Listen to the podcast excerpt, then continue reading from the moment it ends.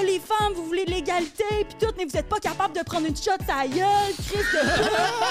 Mais disons, t'es pas ami rien, mais moi, je l'haïssais, là, ce gars-là, tu voyait mon ex. C'est comme la personne qu'il fallait pas qu'elle fréquente, là. Puis Ça, c'est le problème de notre génération, justement, qui est genre, moi, je m'en fous, euh, je mets du gang sur YouTube, c'est parce que ça crée pas la discipline que l'école va t'amener. Ouais, j'aimerais. Ben, ça se sniffe-tu, ça? Ben voyons un méchant donc. champion, Puis t'es-tu ça! retourné avec après? Jamais. T'étais goaler. Ben, attends, Ouais, j'étais attends. go là. Hey, Fly! ok, c'est un Hey, rap. what's up, mes petits minous? Bienvenue sur le podcast Entre elle et lui, disponible à chaque lundi 18h. Merci d'être là en si grand nombre à chaque semaine. Vous vous donnez des commentaires, des likes, des abonnements. Oubliez pas de le faire, by the way, ça nous fait chaud à notre cœur. Aujourd'hui, Anne-Maurice, comment tu vas? Ça va super de bien. Sérieusement, t'es rayonnante. J'apprécie ta- ta- ta- ton énergie aujourd'hui. Ça, on a fait du très beau travail. On a reçu deux personnes fantasmagoriques. On a d'abord reçu mon beau-frère, micro-influenceur number one au Québec, animateur de Prends un break. C'est un homme en or, je l'aime. préféré de chez toutes les préférés. Si t'étais, d'après moi, là, s'il était un peu plus vieux, vous sortiriez ensemble. Si Émile était un petit peu plus jeune. Plus jeune, Chris, il y a Non, 23. si moi j'étais plus jeune. Ah, toi, ok. un petit peu plus vieux. Ouais, ouais. On a aussi reçu Julie-Pierre Le Tarte. le Tarte? On a reçu aussi Julie-Pierre Le Tarte. Euh, elle étudie à l'école de l'humour, mais elle est aussi co-animatrice avec son boy Xavier sur le podcast Mythoman. Mythoman Podcast, c'est comme ça qu'on dit ça. Vous irez voir ça, vous lâcherez un petit shout-out, un abonnement. On, on a parlé de quoi euh, aujourd'hui, Anne-Marie? Hey, on était comme un, un plateau de, de podcasters aujourd'hui. Ouais.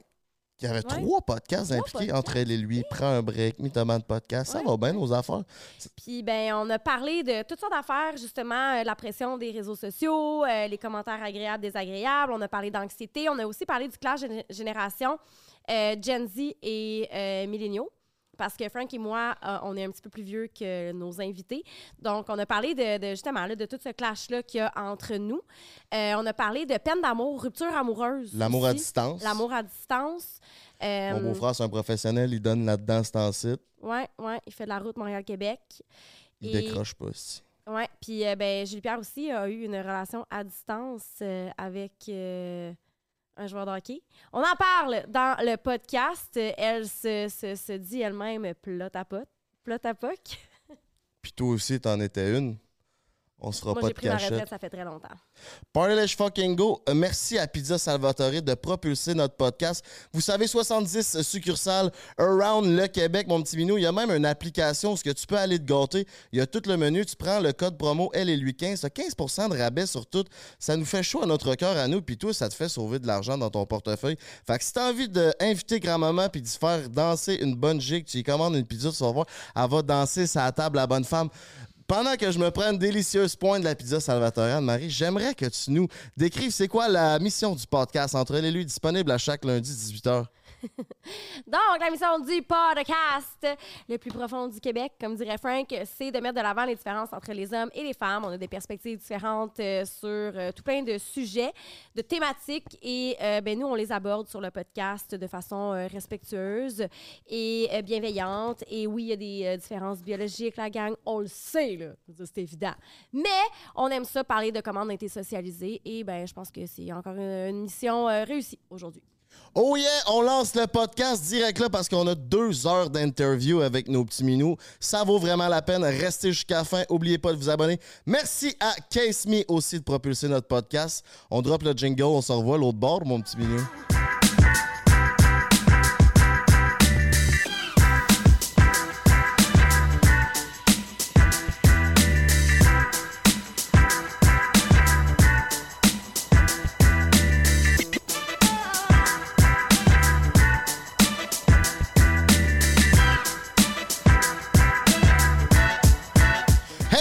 Welcome back, mes petits minous, sur le podcast Entre et lui, disponible à chaque lundi 18h. Aujourd'hui, on fait un podcast sur le choc des générations.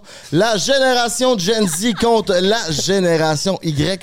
On a deux représentants euh, fantasmagoriques de la génération Y. C'est ça, non, Z, vous autres, nous autres Y. Je viens de l'apprendre, je sais dans quelle génération. Julie Le Tartre. Julie Pierre Le Tarte. Julie Pierre Le Tartre. J'espère que tes J'espère que tes parents sont pas dentistes parce que oh Ma mère est dentiste. C'est vrai? 100% Impossible. vrai, je te jure, ma mère est dentiste. Ben ouais, on Je te jure, ma mère est dentiste. Ok, c'est pour ça ton sourire. euh, tabarnak. Col- complètement Colgate. On va en revenir pour les présentations, mesdames et messieurs. Ne vous en faites pas, mais on a aussi le beau-frère, le beau-frère du Québec, un de mes plus euh, fidèles compagnons, Mon un préféré, ami. ben, prend un break. Shout out euh, entre elle et lui, je suis content d'être ici. By the way, félicitations pour votre nouveau studio. C'est la première fois que je viens vous voir dans votre studio, puis euh, je trouve ça très beau. Je trouve que c'est un upgrade de la dernière place. Fait que je voulais vous féliciter en entrée de jeu. Merci. Calisse que t'as été élevé. lié, hein? Ouais, je sais. Sa mère s'appelle Julie, c'est pour ça que je fais, euh, je sais pas, je dis Pierre. En tout cas, correct. T'as pas besoin de te justifier. non, mais c'est parce que sa mère, puis tout. euh. Tu- Comment tu vas, Anne-Marie? On allait t'oublier, être oubliée, hein? Moi, ça va super bien. Euh, très contente d'être là aujourd'hui avec euh, Émile à mes côtés. Ben, ça va Ah. bien mes affaires, hein? Ben oui, ça va bien tes affaires. Je savais que tu serais heureux de le recevoir sur le podcast. Partage fucking go, mes petits minous. On va, on s'en va sur la présentation Case Me. Case Me, c'est quoi, Anne-Marie? Explique-nous ça. Ce sont euh, des étuis pour protéger vos téléphones cellulaires, euh, tels que les étuis que j'ai juste ici. Euh, moi, j'ai mis aussi un sticker sur euh, mon ordinateur pour que ça soit plus cute, ça fasse girly. C'est très girly. C'est sur euh, casemedesign.ca, mon minou, que tu peux aller te procurer tout ça. Ou sinon, ils ont une boutique à Québec, puis avec le code promo elle et lui, t'as 10% de rabais sur tout. Puis il y a un code affilié dans la description. Fait que euh, gâtez-vous, lâchez-vous lousse. Ils viennent de sortir une euh, gamme complètement country. Puis moi, ça, ça me fait Ah triper. Ça va être ça mon prochain, euh, mon prochain design parce que de plus en plus, je flirte avec Luke Combs et ses baronnets. Ah, Ça me parle en sais. esti, moi. Moi aussi, de ce temps-là, je suis vraiment country, je suis vraiment excitée. C'est sûr, que je m'en vais magasiner. Merci à Case Me de propulser notre podcast. Ladies first, euh, pendant que je te donne un cadeau, on t'écoute. Qui que t'es? Qu'est-ce que t'as mangé pour souper, ta calice? Ben, si euh, j'ai rien mangé encore, c'est pas encore l'heure du souper. Euh, salut! Moi, c'est Julie-Pierre Letard. Je suis euh, une humoriste de la relève. Euh, j'ai un podcast aussi avec euh, mon collègue Xavier, qui lui est acteur. Euh, Mythoman Podcast, que vous allez venir. Fait que allez voir ça. Puis euh, sinon, euh, je suis une fille de Sherbrooke. Fait que c'est pas mal. Voyons, je suis tombée pas bonne pour me décrire. J'ai l'impression que je suis vraiment, je sais vraiment qui je suis, mais finalement pas tant. hein. Je t'avais dit de te préparer pour ça. Ouais, mais tu me l'as dit deux minutes à l'avance. Wow, wow, wow. Je l'ai quand même dit d'avance. j'ai fait une crise identitaire, moi, à cause de ça. Oh, non, ouais? mais ben non, c'est pas vrai. Puis j'ai déjà fait du théâtre aussi. J'ai été dans une école de théâtre. Puis euh, Ta plus grande qualité, c'est quoi? ma plus grande qualité, c'est mon honnêteté. Oh, ouais, ça me Ouais. parle, ça. Euh, je dirais que c'est aussi mon plus gros défaut. Ah, ouais? Ouais. Comment ça, donc? Ben, parce que des fois, euh, c'est peut-être pas le moment de dire la vérité à quelqu'un. OK, tu manques de filtre. je manque beaucoup de filtres là, dans la vie. Là. Il y a eu beaucoup de, de mettons, de, de clash avec les gens qui sont très susceptibles. Oh mon Dieu, tu vas bien t'entendre avec Frank? T'es-tu susceptible? T'es-tu de même, toi aussi? Non, Non, vous avez susceptible, juste pas, de- pas de Les- filtre. Vous avez pas non, de j'ai filtre. pas, j'ai pas de filtre.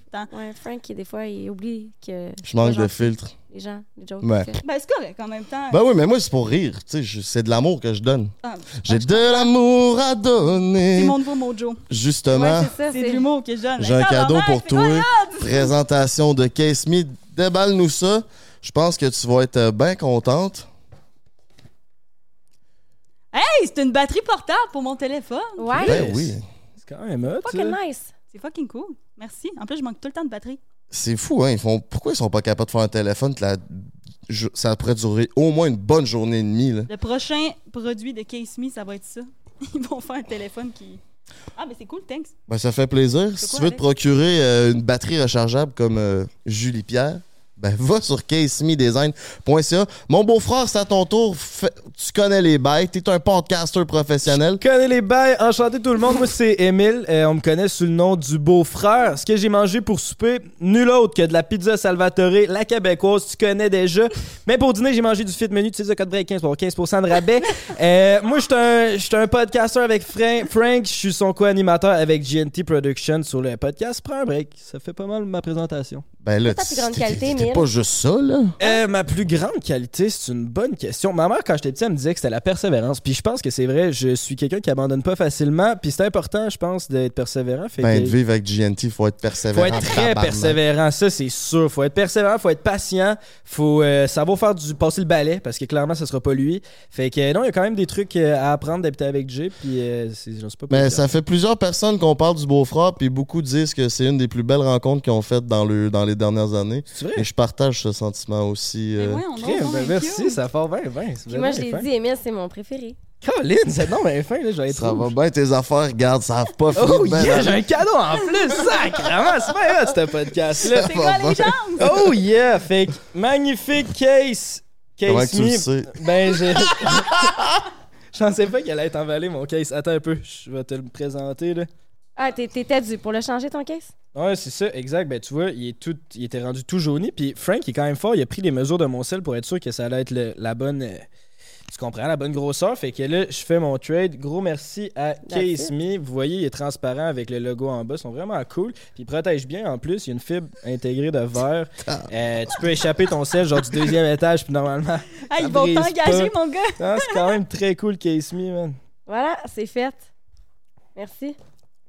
C'est le, le placement de produit le plus subtil non, je suis très placement de produit. Ah il est- t'as- plugué quoi? 5 placements de produits. Ouais, Case Me, Salvatore, J'ai Fit Menu. nos supporters. Ok, ben aujourd'hui, on voulait euh, mettre de l'avant les différences euh, entre les générations. Euh, comme on a mentionné, génération Y, génération Z. Euh, vous savez quel âge? Moi, j'ai 21 ans. Je suis vraiment un petit bébé. Fait que t'es né en? 2002. 2002. OK, puis toi? J'ai 24 1999. OK? Frankie Boy? 31 1992.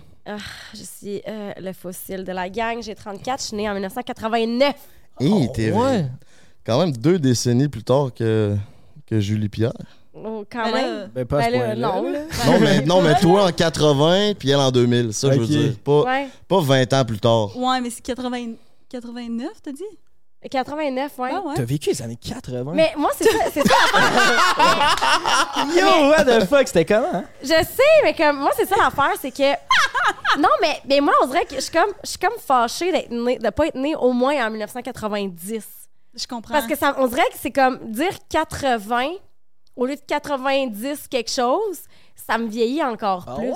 Moi, Mais- tu vois, je suis 99 puis je le vois comme un flex. Je suis comme, moi, je suis pas dans les C'est 2000. ça. C'est ça. Moi, c'est ça aussi. Genre, quand à chaque fois que je, je dis que je suis née comme en 2000, c'est comme. Ben, c'est 2002, là, mais comme.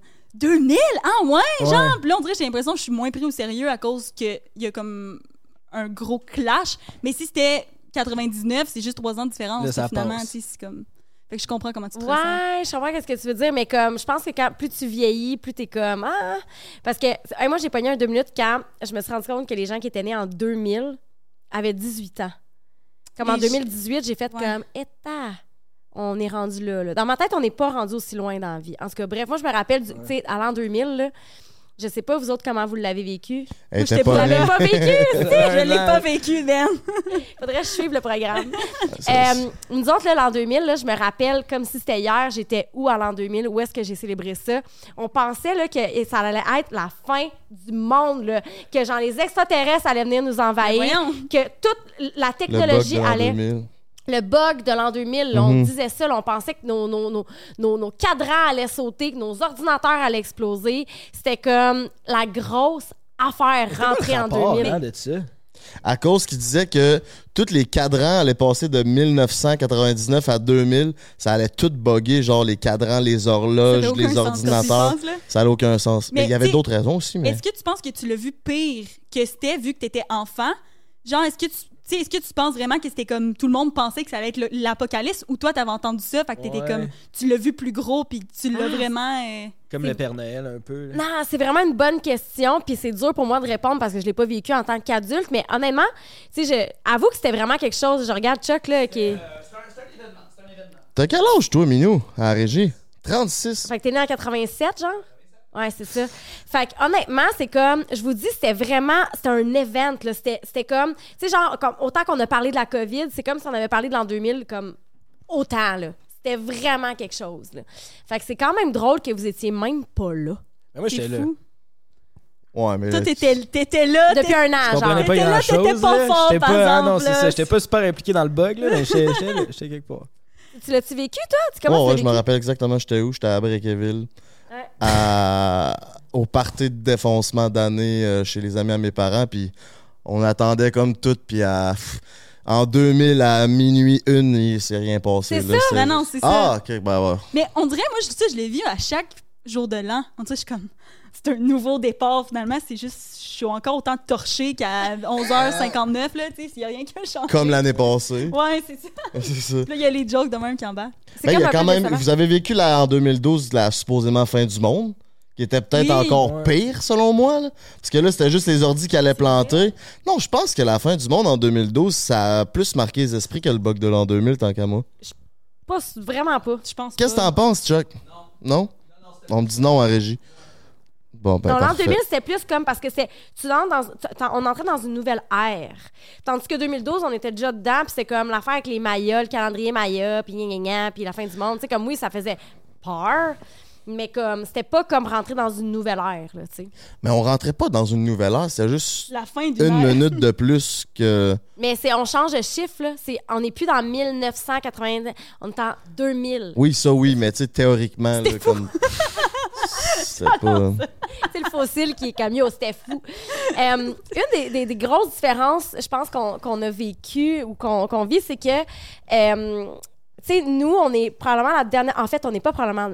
On est la dernière génération qui avons euh, vécu sans les réseaux sociaux et sans Internet disponible à tout moment, en, tout temps.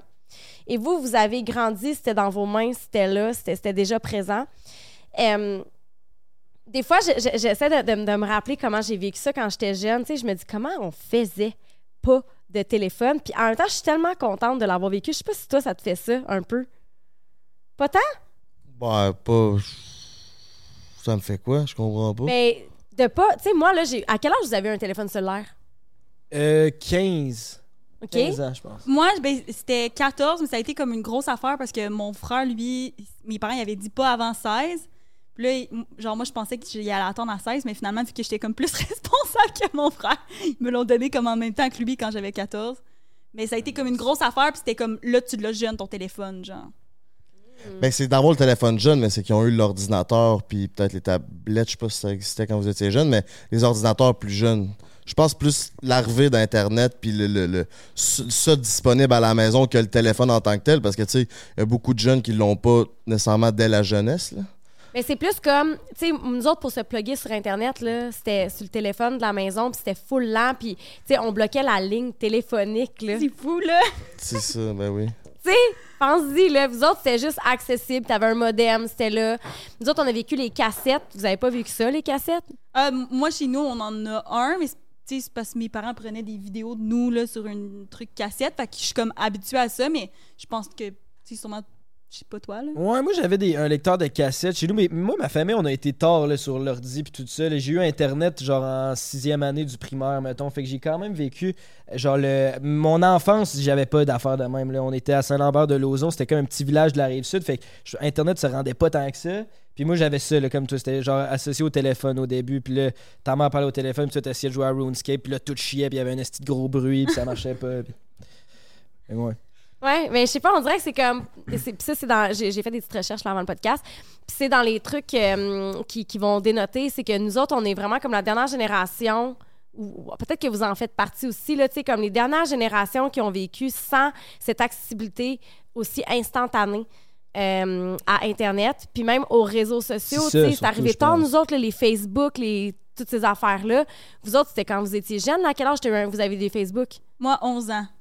Ouais, Et 11 ans, c'est jeune quand tu y penses, Ben là. oui. Vraiment. Aïe, aïe. Tu sais, Moi, t'imagines tout. Tu sais, puis- puis mes parents, ils étaient pas au courant de ça, là. Tu sais, mettons, les, les prédateurs sexuels sur les, sur les réseaux, puis tout, ça existait dans ce temps-là, là. Mais mes parents étaient zéro au courant de ça. Mm. Fait que jamais il y a eu tant de prévention, de comme, fais attention à qui tu parles, puis tout. On pouvait pas le faire, on savait pas que ça existait. Tu sais, quand tu y penses, là, j'aurais pu me retrouver dans un parc à jaser avec quelqu'un. Tu sais, c'est pas arrivé, mais dans le sens, ça aurait pu, là. C'est fou, là. Ouais, moi aussi, j'avais voir ça, genre 11, 10, 11, le Facebook. Tu fais quoi sur Facebook à 10, 11 ans? Cool, que man. What vos- the fuck? Est-ce que vos parents, ils vous checkaient, genre, vu que c'était tel... Ou comme tu dis, ils avaient aucune conscience, fait que... Party, let's go. Ben, tu sais, moi, ma mère, c'était plus des trucs par rapport à comme, tu sais, faut pas que tu dises où est-ce que tu habites, mais dans le sens, c'est une évidence que tu vas pas écrire sur ta page Hey gang, j'habite à telle adresse, euh, genre venez chez nous, genre c'est sûr que non, mais pff, je me rappelle pas tant, je me rappelle juste que c'était comme j'avais eu le droit parce que mon ami avait eu le droit, puis que mes parents étaient amis avec ses parents à elle, mais c'était la seule raison, dans le sens qu'il n'y a pas eu tant de prévention plus que ça. C'était comme Ah, Amélie a droit, fait que toi aussi t'as droit. C'était pas plus poussé que ça, je pense. Puis on disait que cette génération-là, il y avait une hypersexualisation avec comme l'Internet, puis tu sais, une, une diffusion d'images sexuelles puis plus grande. Est-ce que vous avez vécu ça? Est-ce que vous êtes capable de vous en rendre compte? Ça a-tu fait une différence ou... Ben, moi, je me rappelle, il y avait une affaire de Facebook, là. Mettons, quand j'étais au secondaire, il y avait l'affaire qu'il fallait avoir au-dessus de 100 likes sur ta photo de profil, sinon t'étais genre un loser, mettons, là. Fait que, mais ça, c'est peut-être pas l'hypersexualisation, mais c'était une genre de pression weird de, OK, mais si c'est ma photo, et genre, j'ai pas 100 likes, je suis pas d'un cool de mon année, ça veut dire, là. Fait que, tu sais, et je me rappelle quand je la postais, j'étais stressé, puis là, l'heure était importante, puis là, fallait que ça soit une bonne photo, parce que quand je la postais, fallait que, genre, ça me prenait mon 100 likes, là. C'était genre. Ben, tu vois, je pense que c'est ça la différence marquée de votre génération Ben oui. à la nôtre. Moi, j'ai jamais eu à vivre ça, sauf depuis que je fais les réseaux, puis c'est comme mon, ma job, là. Mais j'ai jamais eu le stress de poster une photo. C'est fou, ça doit être quand même rochant pour un enfant, C'est y fou avait quand tu y aussi- penses. hein.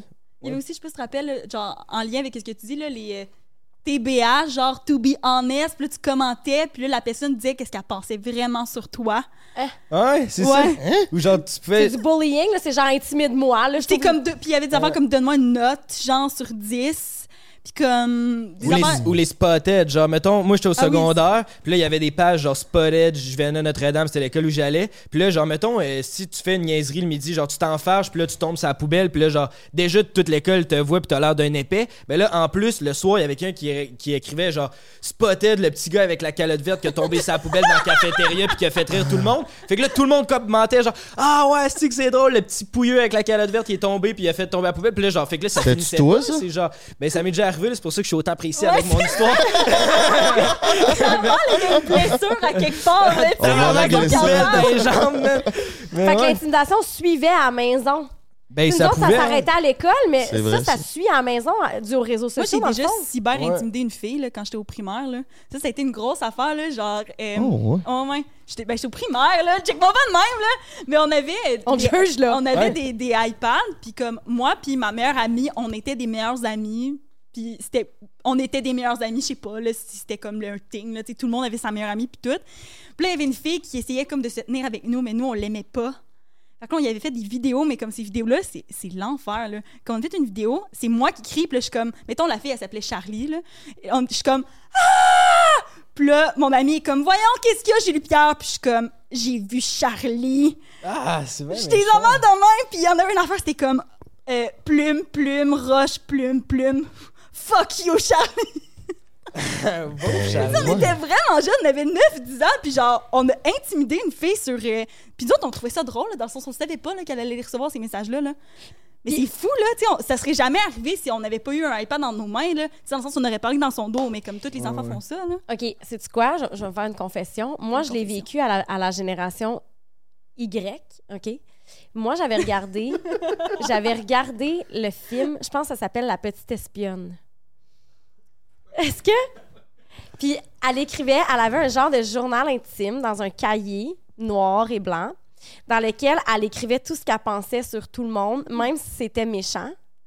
Et donc, un jour, moi, je suis arrivée à l'école avec mon cahier de petite espionne et j'écrivais tout ce que je pensais sur tout le monde dans mon cahier, même si c'était méchant. C'est comme le burn book dans Mean Girls, un peu, là.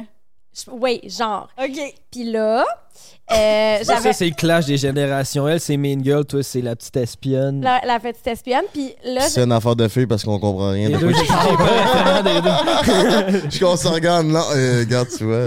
puis, puis là, OK, euh, moi, j'avais amené ma meilleure amie là-dedans aussi. Puis là, il y avait une fille qui essayait de se tenir avec nous. Puis on était comme, oh, hell no. tu, tu passes pas les standards. Tu passes pas les standards. Fait que, euh, on écrivait des choses sur cette fille-là. Puis là, ma prof, elle m'avait pogné et elle m'avait obligée de lire ce qui était dans mon cahier Euh, devant les ben, une bad bitch. Oh my God! euh, Ben, c'est comme sur les réseaux sociaux. Elle, a- tout le monde voyait, a vu son vidéo. Mais là, moi, j'ai non, été non, mais c'était pas... On y a envoyé juste à elle, par contre. Ah, OK. On l'a pas mis, genre, ces réseaux, on l'a envoyé juste à elle, puis c'était sur l'iPad de ma mère, là. Fait que ma mère, elle a trouvé ça. Fait que qu'est-ce qu'elle a fait, c'est qu'elle nous a assis devant la télé, elle a parti ça, puis elle nous a parti les vidéos, puis elle me regardait de même.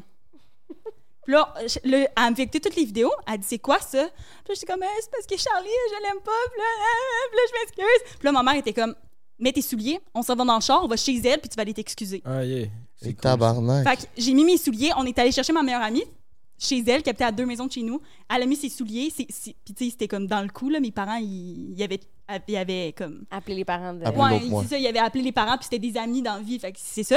Puis là, on est arrivé là-bas, on a cogné à la porte. Son père est venu répondre, puis genre, on s'est excusé devant ses parents, genre, c'était vraiment... euh, Puis ça, c'est la meilleure leçon que mes parents m'ont donnée, tu sais, dans le fond, des comme... Il aurait pu trouver ça puis faire c'est pas fort, mais comme... Non, il était comme, ma tabarnak, t'embarques dans le char, puis comme, tu t'en vas t'excuser, ça se fait pas. Puis je me rappelle, pendant comme deux semaines, j'avais pas le droit de voir ma meilleure amie, puis ma mère, elle, elle m'appelait l'intimidatrice. Elle dit, Hein? j'aurais jamais cru que ma fille aurait été une intimidatrice. Aïe, aïe, mais c'est fort. Tu l'as-tu refait? Ben non, j'ai jamais refait ça. Chris. Nancy a fait la grosse job. Ouais, Nancy, là. Comment c'est le nom de ma mère? Ben, Ouais. tu m'as appelé, c'était Nancy. Ah, c'est vrai. Tu m'as dit que c'était le nom de ta mère. Nancy, she's a bad bitch, man. Pour vrai, là. Comme Ça va, ben, affaires. ces affaires. Aïe, aïe. Ouais, ouais. Ouais, mais moi, c'est ma, c'est ma prof qui a fait qu'on s'est excusé, puis après ça, ben, il fallait jouer avec elle. Puis, tu sais, là, après ça, il faut que tu gères. Mais là, t'es au primaire? J'étais au primaire, mais j'étais vraiment jeune. là. J'étais comme en. Hey, si je, je pense que je venais d'apprendre à écrire. Là. Je pense que j'étais en deuxième année Hey, primaire. mais là, c'est parce que là, tout le monde sait qu'est-ce que tu penses d'eux à cause qu'il était écrit dans le burn book. Oh my God. Toi, le beau-frère, as-tu déjà fait de l'intimidation? Pas tant, pas vraiment. Pas tant! Non, mais genre, j'essaie de penser si j'ai une histoire. Genre, sûrement, moi, ce qui est plus arrivé, c'est genre, j'étais. Moi, j'ai comme tout le temps été dans les gangs. euh, T'as renversé une poubelle. Mais ça, ça, c'était pas ça, ça a été moi qui étais la victime de tout ça. Mais genre, je me suis jamais fait intimider non plus. Mais souvent, j'étais dans un gang un peu populaire. Puis peut-être qu'il y a déjà eu des situations où que, genre, il y avait quelqu'un qui se faisait plus intimider dans la gang. Puis que moi, j'intervenais pas. Ou j'avais quand même un bon sens de l'humour. J'étais capable de puncher. Fait que si s'il y en avait un, mettons, dans la gang, que c'était plus le mouton noir qui se faisait ramasser, c'est sûr que moi, j'en ai fait une coupe de jokes sur lui. Là, ça, c'est sûr, mettons. Mais pas des affaires de genre envoyer des vidéos puis d'envoyer chier euh, du monde. Non, j'ai comme. euh, comme une genre d'empathie pour ça, je me sens mal pour les autres. Il y en avait un, je me rappelle, quand on était au secondaire, lui, son, son mécanisme, c'était qu'il pleurait. Dès qu'il y avait une situation qui était inconfortable, il pleurait. Fait que toutes les présentations orales, secondaire 1 à secondaire 4, lui, Oh il pleurait God. devant toute la secondaire classe. 4? Jusqu'en secondaire 4. Puis, Pauvre gars. ouais, pauvre gars, certains, les profs disaient vire-toi, puis fais la présentation de dos. Puis là, même, tu- là, il était dos, là, devant le tableau. Puis là, tu sais, Wow. il shakeait des épaules. puis là, tu sais, il, puis, puis il braille. Tu penses que les profs, ils donnaient-tu une bonne note, genre, vu qu'ils se sentaient Je pense que oui, là, c'était comme tabarnak, là. Il était allé à la guerre, pauvre petit loup, là. Il a fait tout ce qu'il pouvait, mais Chris, Ah, sûrement, ça, il, il est pas fait pour ça. Puis, euh, fait, puis là, lui, il pleurait beaucoup. Fait que, genre, le monde il faisait exprès de, faire peur ou d'y faire des sauts pour qu'il pleure parce que ça faisait rire les gens. Fait que, tu sais, Oh. il y avait ultra peur des araignées. Puis, je me rappelle, il y avait du monde qui achetait des araignées en plastique, mettait ça dans son bureau. Fait que là, il ouvrait son bureau, puis il capotait, puis il se mettait à brailler. Finalement, c'était pas des vraies araignées, tu sais. Puis moi, j'étais assis à côté de lui, dans, comme mon bureau était juste à côté du sien. Puis j'étais pas comme assez confiant pour faire genre là, arrêtez de tabarnak de mettre des araignées dans son bureau, c'est chiant. Mais là, j'essayais de dire là, là, prochain coup qu'il met des araignées dans ton bureau, broille pas, tu sais, tu, tu, tu montes ta faiblesse, là, ils vont continuer, broille pas, puis ça marche pas de même, ça là, tu sais, lui, il, il pleurait. fait. T'essaies de faire la bonne chose, mais en même temps, Mais tu sais, Loki, là, j'étais pas un héros de la situation, là, Oh, j'étais ouais. plus genre, essaye donc, de, essaye donc de faire quelque chose pour t'aider, mais finalement, genre, il, comme ça pas, euh, j'ai pas, je l'ai pas aidé. Il Continue à se faire mettre des araignées dans son bureau, puis... Déjà vécu. euh, hey, en- soit dit en passant, là, moi, j'ai mangé mon karma en tabarouette. Moi, je me suis fait full intimider euh, fin du primaire, début du secondaire. Fait que j'ai eu mon share d'intimidation. Moi, pas Toi? encore, fait que j'attends la gang si vous voulez me aider dans les Sur commentaires. les réseaux sociaux, mais hey, parlons-en, les commentaires.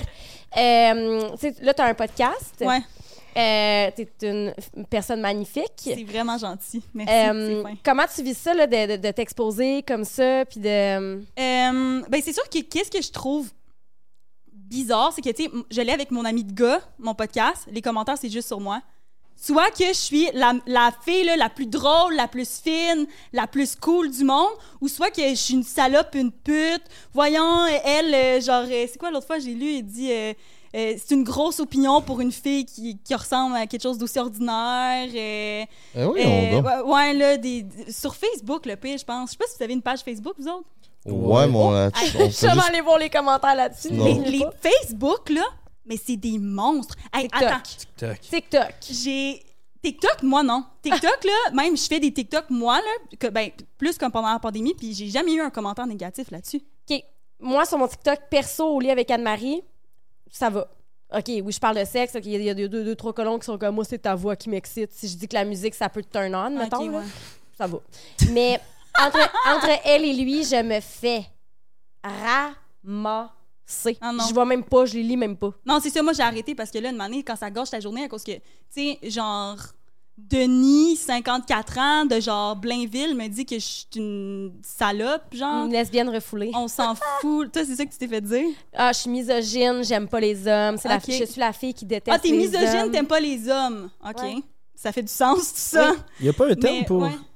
Une fille. C'est la- c'est le même mot, une fille qui aime Non, pas mais les je hommes. suis- Ben non, c'est pas. euh, Je suis misogyne, euh, je suis, genre, genre, je suis tout ce qu'il faut pas être, genre. C'est Ouais, comme. C'est quoi l'inverse de misogyne? Ouais. Une femme qui aime pas les hommes? C'est un crise de Je bonne sais pas. question. T'es-tu podcast, toi? Je sais pas. Ah, je, je suis pas euh, il y a une fois que j'ai fait. euh, dans le fond, quand j'étais. Quand j'avais 14 ans, je me suis fait donner un coup de poing la gueule par un gars, puis il m'a cassé la dent, puis Hein? c'est un extrait TikTok de moi dans le podcast, comme qui raconte ça. Et les commentaires. Oh, les femmes, vous voulez de l'égalité, puis tout, mais vous êtes pas capable de prendre une shot sa gueule, Chris de pute! Je t'aurais frappé plus fort, je te jure, là, Ben c'était voyons intense. Chris de pute, je t'aurais frappé plus fort, euh, ferme donc ta gueule, euh, genre, lui a essayé de t'affermer, ce gars-là, c'est un héros. Ben voyons. Je te jure, là, c'était intense. Là, j'étais comme, là, j'étais allée voir ça, puis là, j'étais comme, mais voyons, mais voyons. Fait que là, Xav a dit, gars, on va juste, comme, enlever les commentaires, mais tu sais, en, tout cas, j'étais juste, genre, en plus, je dis, j'avais 14 ans, puis il dit, parce qu'en fond, l'histoire, c'est que le gars, il arrêtait pas de traiter mon amie à 14 ans, elle avait déjà fait l'amour, elle, puis, ben, ça s'était su, puis là, c'était une petite école, puis il la traitait, elle, de salope. Puis là, vu que je me tenais avec, il me traitait, moi, de salope. Puis là, le gars, il arrêtait pas. On était comme dans un, dans un petit local. Puis là, j'ai dit, pour vrai, mon gars, tu me traites encore une fois de salope, je te donne une claque à gueule. Puis là, il m'a regardé, il a fait, OK, Chris de salope. Man, j'étais averti. J'ai donné une claque à gueule.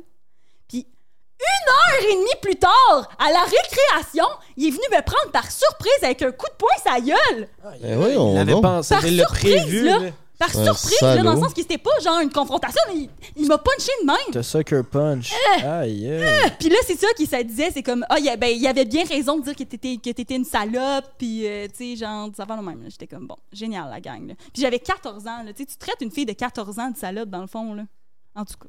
Ouais, mais non, mais ils, ils traitent des inconnus qui, qui nous voient dans des podcasts, des extraits de podcasts. By the way, j'ai dit misogyne, là, mais les gens me traitent de misandre. Excuse-moi, tantôt, j'ai dit misogyne, c'est quelqu'un qui n'aime pas les femmes. Là. Misandre, c'est euh, une personne qui euh, manifeste de l'aversion pour les personnes de sexe masculin. C'est comme si j'avais de l'aversion envers les hommes. Les gens se questionnent sur ma relation avec les hommes parce que je dis que je suis féministe. Comme, faut crissement pas que tu sois éduqué, mon homme, pour me dire, me traiter de misandre si je me dis féministe, là. Excusez, là. C'est deux euh, termes différents, là. Mais, mais c'est vrai que... C'est parce que ça la, ça la trigger tellement les commentaires négatifs, puis genre, il y a plein de plein je d'histoires qui me on en a plus, tu sais. Oui, Non, je sais, mais c'est comme hier, je disais, je dis, tu réponds tout aux commentaires négatifs, mais tu mets aucune attention à ces commentaires positifs. T'en as aussi plein. Pourquoi tu, Je tu- réponds- tu te concentres pas je vous là-dessus? réponds quand vous me laissez des beaux commentaires. C'est pas vrai. C'est que moi, je, je je mettais beaucoup d'attention sur ces commentaires négatifs parce que, en fait, c'est que c'est- c'est c'est pas vrai que je déteste les hommes, tu sais. Puis c'est pas parce que j'ai un propos plus féministe que je déteste les hommes. C'est pas comme tu as un propos féministe donc tu détestes les hommes, tu sais. Ça, ça va pas ensemble, tu sais. Puis les commentaires du podcast, c'est tellement tous les commentaires négatifs, c'est moi qui les mange. Il y a absolument rien sur Frank. Tu regardes les commentaires, c'est genre. Wow, Frank, tu une écoute incroyable. Wow, Frank, j'aime vraiment la version de Frank dans, dans ce. Frank, Frank, Frank. Puis là, c'est comme Ah, Anne-Marie, euh, t'as fait l'intro, puis euh, t'aurais pas dû faire l'intro de même, puis euh, suis juste Ah, comme. ouais. Mais ça, c'est pas stable. Ça, c'est une roue qui tourne. Tu sais, c'est comme nous. euh, Il y a des semaines que c'est Frank qui rote dans le micro, le monde est en tabarnak. Après ça, Jay, il podcast avec une cagoule sur la tête, le monde est en tabarnak. Moi, au début, le monde se demandait pourquoi il est là, c'est qui. Tu sais, j'ai l'impression que tu peux pas jamais te fier à ça. Une journée, t'es le héros, une journée, t'es le pire des trous de cul. Ah fait ouais. que là, si tu commences à tout le temps lire ça, euh, genre, tu peux pas te fier aux opinions des autres tout le temps. On va devenir fou. là. Puis je me dis, de la mauvaise publicité, ça, ça existe pas, là, genre. Au moins, bon t'en parles, là, genre, je suis une salope. OK, bravo, genre, qu'est-ce que ça me fasse? Je suis une salope. Ah ouais, moi, ça, tu vois, j'ai de la- mon cerveau a de la misère à faire ce switch. J'aime mieux complètement pas lire les commentaires puis faire comme si ça. Ça, ça existe pas. Moi, je vais faire mes affaires du mieux possible, mais comme si- je le vois pas de la façon. Genre, c'est vrai, là, t'as la bonne façon de penser, mais moi, ça, genre, un commentaire négatif, je, si je le lis, je vais le prendre sur mes épaules. puis Ben, ça t'es. C'est Pas gère la page. plus vraiment. Ben là, j'ai. Là, c'est Il la gère plus, la page. Ah, ok, bon. Non, mais genre On en les. reparlera dans le meeting demain. Les, les commentaires puis tout ça, c'est euh, Jay qui est like ou folle, mais moi j'ai, je leur ai dit, je peux. Ok, ça je sais juste pas au courant. ça me- non. Ouais, ça t'affecte trop? Ouais, ça m'affecte trop, puis euh, je trouve pas que c'est. Au début, j'étais genre, ouais, mais tu sais, tu lis les commentaires, fait que ça aide un peu à ton travail parce que tu sais c'est où tes défauts, puis tu sais quoi améliorer. Puis ça, je pense qu'il y a du vrai, là. Genre, j'ai check. Genre, je mal, je check pas 0-0, mais mettons, après deux jours que le podcast est posté, là, j'arrête de checker, c'est sûr. Parce que là, ça va être le monde qui sont pas Ah des ouais. vrais fans, fait que là, il y a plus de chances que le monde nous blasse. Fait que j'ai fait, fait que, tu sais, j'ai check un peu au début pour voir, là, tu sais, si le monde vraiment pense que j'ai été de la merde, je vais le savoir dans les deux premiers jours, puis si je suis bon, je vais savoir que j'ai fait de bon. Mais après ça, genre, je peux pas me fier là-dessus parce que je trouve que c'est pas bon pour la santé mentale, puis je trouve que ça sert à rien aussi. Mais tu sais, surtout, il y a du monde qui s'acharne, là. Tu sais, c'est comme, Ouais. OK, on le sait, là. c'est- C'est du monde qui reviennent. Je suis comme, d'autres, t'es, t'es au courant comme que ça, c'est mon podcast, puis que je vais être dans tous les épisodes. Pourquoi tu C'est te fais violence? Tu reviens! Ouais, c'est ça. Pour... Puis tu me détestes, mais tu reviens. C'est super calme. comme- Moi, il y a quelqu'un qui, qui a commenté l'autre fois sur TikTok. En plus, TikTok, là, mettons, tu veux pas voir la vidéo, là. Woup! Elle est partie! Elle Ouais. est finie la vidéo! Il a écrit Je m'en fous. J'étais comme d'autres, tu t'en fous pas tant parce que t'as quand même pesé sur le commentaire pour dire que tu t'en foutais. Là. Si tu t'en foutais vraiment, t'aurais fait Woup! de même. Tu sais, Ouais. Faut quand même que tu prennes du temps de ta journée là, pour dire que tu t'en fous de quelque chose quand finalement, en tout cas, je sais pas, là, j'étais comme OK. Puis, puis je pense que on avait fait un podcast avec euh, Thomas Levac puis euh, Steph Van Delac. Puis euh, eux autres aussi, ils ont un podcast ensemble, Couple ouvert, puis ils disaient que Steph se faisait beaucoup plus insulter, ramasser dans les commentaires que Thomas. Fait que euh, c'est ça. Pour en revenir à l'intimidation, moi j'en ai vécu quand j'étais jeune Ouais. par mon grand frère. Il m'intimidait. J'aime ton empathie. C'est très apprécié. Mon grand frère, il m'écœurait, genre, avec sa gang d'amis. Moi, lui, il était en sixième année, puis moi, j'étais en troisième année. Fait qu'on était, j'étais le plus jeune de le- de l'école, ben, d'un plus jeune, puis lui, il était d'un plus vieux. Fait que là, genre, pour faire rire ses amis, il m'intimidait. Puis là, une année, euh, à maison, il me gardait. Il avait invité toute sa gang d'amis. on sent pas mal. Puis moi, j'étais un- quand même un petit Christ, tu sais, j'aimais ça, euh, les piquer puis tout. Puis là, j'arrêtais pas, j'arrêtais pas. Fait que là, une année, pour me farmer à gueule, ce qu'ils ont fait, c'est qu'ils m'ont pogn- ils ont pogné des terrapes, ils m'ont attaché les pieds, ils m'ont attaché les mains, ils m'ont mis du tape gris à la gueule, ils m'ont descendu dans la cave, dans l'établi à mon père, ils m'ont couché sur le béton fret à terre, ils m'ont attaché les mains après le poteau de l'établi, ils ont fermé la lumière, ils ont fermé la porte, ils sont partis en haut. Ben voyons. Ils m'ont laissé là pendant genre une demi-heure, 45 minutes, mon gars.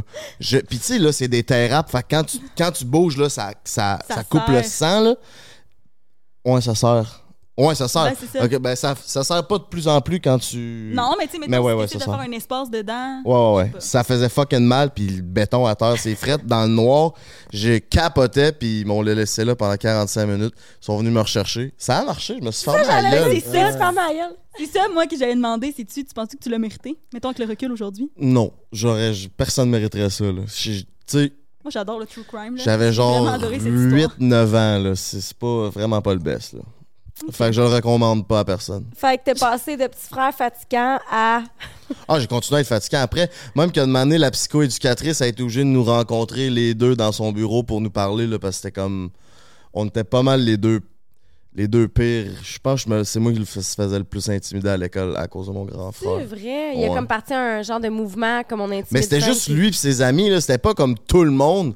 Mais comme moi, je réagissais beaucoup. Fait que genre, je, je pétais des coches ou genre, je l'envoyais chier. Fait que dans le cours d'école où on. Pas on se battait, mais tu sais, ça virait en marde assez pour qu'ils appellent nos parents puis qu'on se ramasse dans des. des Ah, ouais. Pas psychothérapie, c'est une éducatrice. Comment on appelle ça? Une, Ouais, des psychoéducatrices. psychoéducatrice. Ouais. Puis à la Fait- maison, est-ce que ça, ça- Comme quand il n'y avait pas d'amis, t'avais-tu quand même une relation avec lui?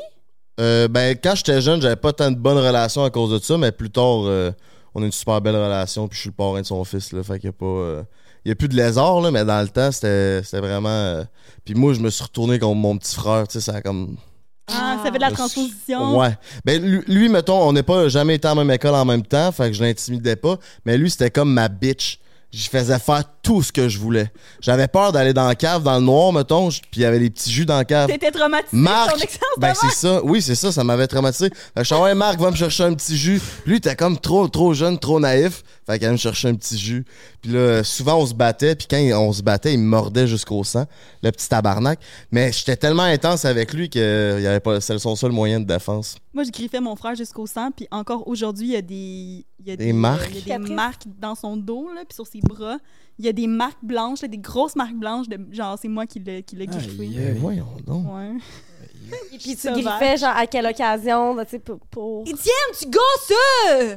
C'est genre ça, je- c'était juste ça, là. C'est c'est ton petit frère, t'as dit? Mon grand frère. Ton grand frère. T'as-tu juste un frère? Ouais, j'ai juste un frère. On a deux ans de différence, fait que, tu sais, on est comme un peu la même âge, là, tu sais, dans le sens que c'était comme mon... On a été élevés ensemble en même temps, là. Mais hey, moi, j'aurais... mon frère, s'il m'avait comme intimidé de même, je sais pas si c'est parce que moi, je suis une fille puis c'est un gars, mais hey, il serait décédé aujourd'hui, là.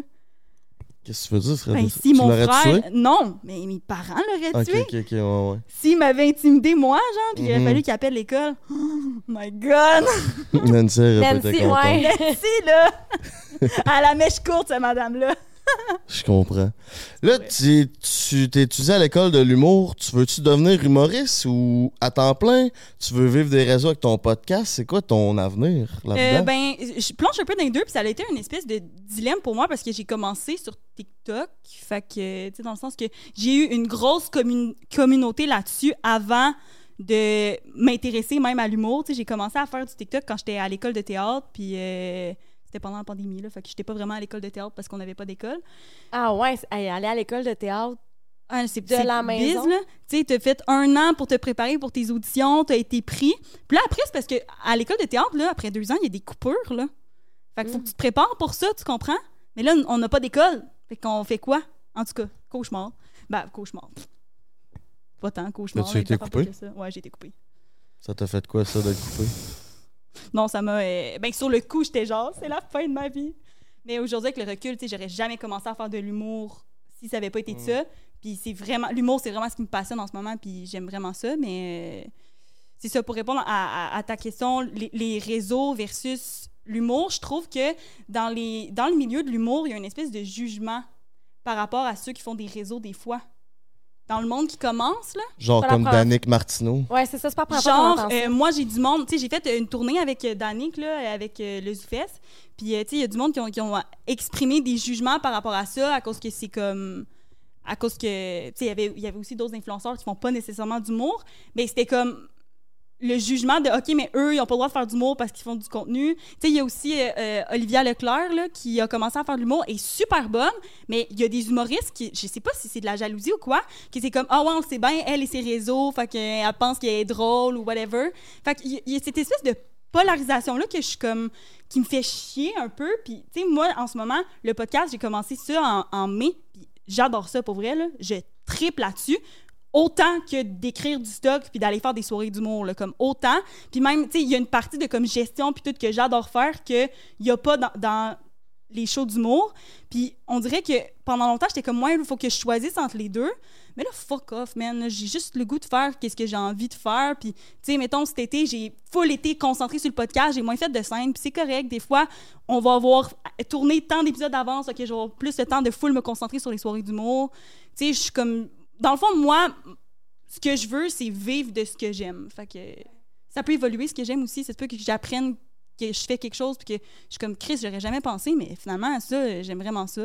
Aussi l'humour puis le podcast, les, les deux fit ensemble. Puis tu sais, je comprends d'où ce que ça peut venir de la frustration des humoristes. Tu sais, Il y en a que ça fait 10 ans qui grindent, qui font 4-5 shows par, so- par semaine, puis que tu sais, sont dans toutes les soirées d'humour, puis la sauce lève pas, puis ça lèvera probablement jamais, mais tu sais, ils abandonnent pas. Puis là, tu vois passer un nouveau, mettons, qui vient d'arriver, mais Chris, il y a 25 000 personnes qui le suivent sur IG, fait qu'il se fait booker dans les soirées plus hautes que toi, puis il y a des meilleurs spots tout le temps. Genre, j'imagine d'avoir un peu une, compétition là-dessus. oui, mais Il a travaillé ses 25 000 C'est ça, abonnés. C'est exactement ça que j'allais dire. Oui, il l'a travaillé, mais tu sais, je me mets, mettons, tu te mets dans la peau de l'humoriste qu'il est pas vraiment réseau, mais qu'il est crissement bon sur Mais la scène. réseaux, ça fait tu sais. fort que celui qui l'a On fait. a un cours à l'école de l'humour qui s'appelle médias sociaux. Tu sais, ça fait partie de la game. Avant, tu faisais un gala juste pour rire, t'étais sa map, puis that's it, tu sais. dans- Le but, c'était de faire un gala.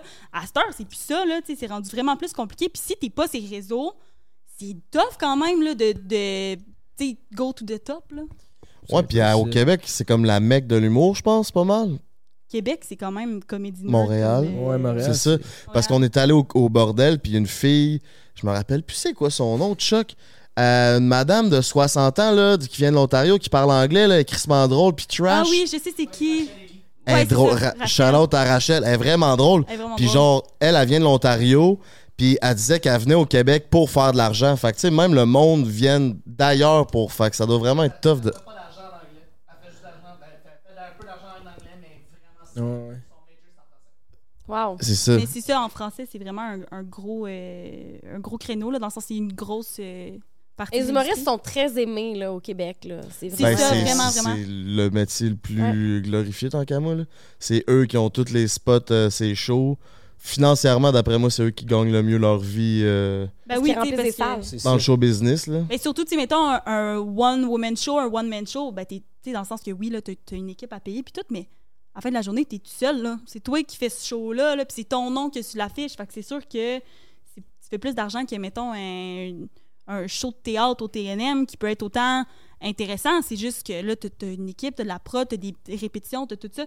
Tandis que quand t'es une personne, On main va-tu star. savoir ton One Woman Show? Ben là, je suis pas rendue là, là Non, ça, sais, fait, mais- ça fait un an et demi, mettons, que je fais de l'humour, mais ben, c'est sûr, là, ça fait partie de mes plans. Puis, euh, sais, tantôt, vous disiez que genre le monde ils sont plus rough avec les filles, ces réseaux sociaux. Quand t'es sur une scène dans un bar, tu sens-tu que le monde est plus rough avec toi? Parce que t'es une fille, t'es dans la vingtaine, t'es belle? Genre le monde vont-tu plus te juger vite? hum, ben, j'ai l'impression que. Là, c'est peut-être un peu controversé ce que je veux dire, là, mais j'ai l'impression que pour que le monde t'aime en humour, faut que tu sois laide un peu. Genre, que Mais- tu montres des côtés laids de toi, genre. Je sais pas Ouais, si tu pense comprends. L'autodérision, ouais, genre, ou... Que ce soit de l'autodérision, que tu montres des. Tu sais, que tu, tu t'exposes tes défauts, puis tout ça. Mais en fait, c'est pas controversé ce que j'ai dit, c'est vraiment ça. Là, le monde aime ça, se reconnaître dans les défauts des autres. Fait que moi, j'ai quand même de la misère avec ça. La façon que j'ai été élevée chez nous, moi, j'avais ma punition. J'avais legit une, une punition quand j'étais jeune, quand je m'étais pas bien peignée, genre, pour aller à une place. Comme, je sais pas si tu comprends. C'est comme, là, mes parents, OK, à soir, t'auras pas le droit d'avoir ton DS parce que t'es pas habillé convenablement pour le pour le l'événement qu'on s'en va. Ça devait être lourd. Ouais. Non, mais c'est pas, pas c'était pas comme ça, c'était genre juste normal. C'est comme la fierté de comme, OK, on a. euh, ouais, j'ai vraiment pas eu une enfance tough, là, tu sais, dans le sens, c'est vraiment euh, quelque chose de. Pour mes parents, le paraître, c'est important. Puis là, moi, je suis comme ça aujourd'hui. Fait que j'ai l'impression que la raison pourquoi c'est plus tough, c'est peut-être un peu plus pour ça, parce que j'ai de la misère, des fois, à me, à me saucer, puis d'aller dans, le- dans le deep, puis dans mes défauts, puis mes trucs.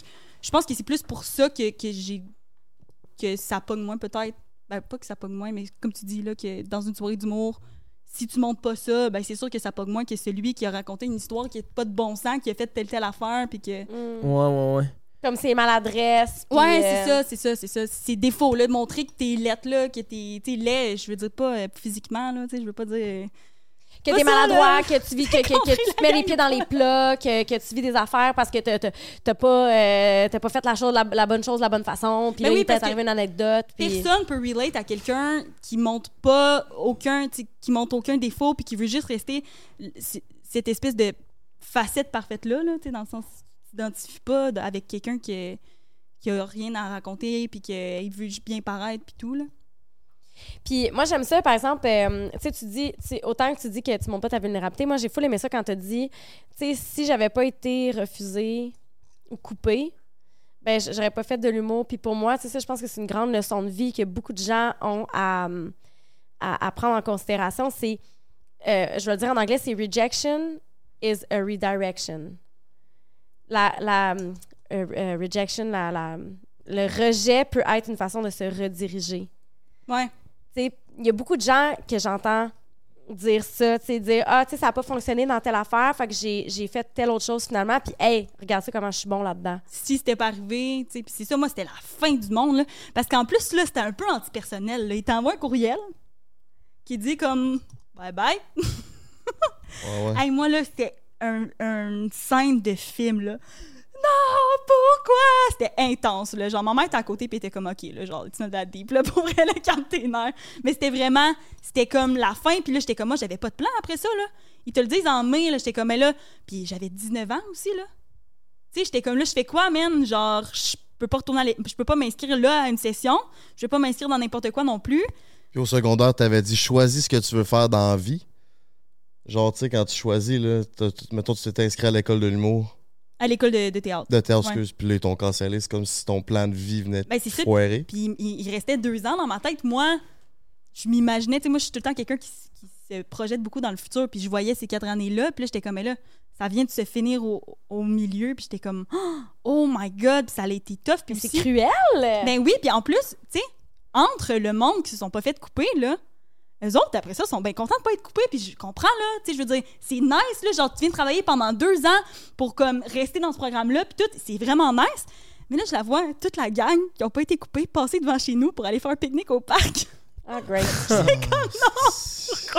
S'il vous plaît. Tu sais, c'est mes amis, genre, puis je suis comme, je me sentais trahie. J'étais comme, ils s'en vont au pique-nique, genre, merde, je les haïs.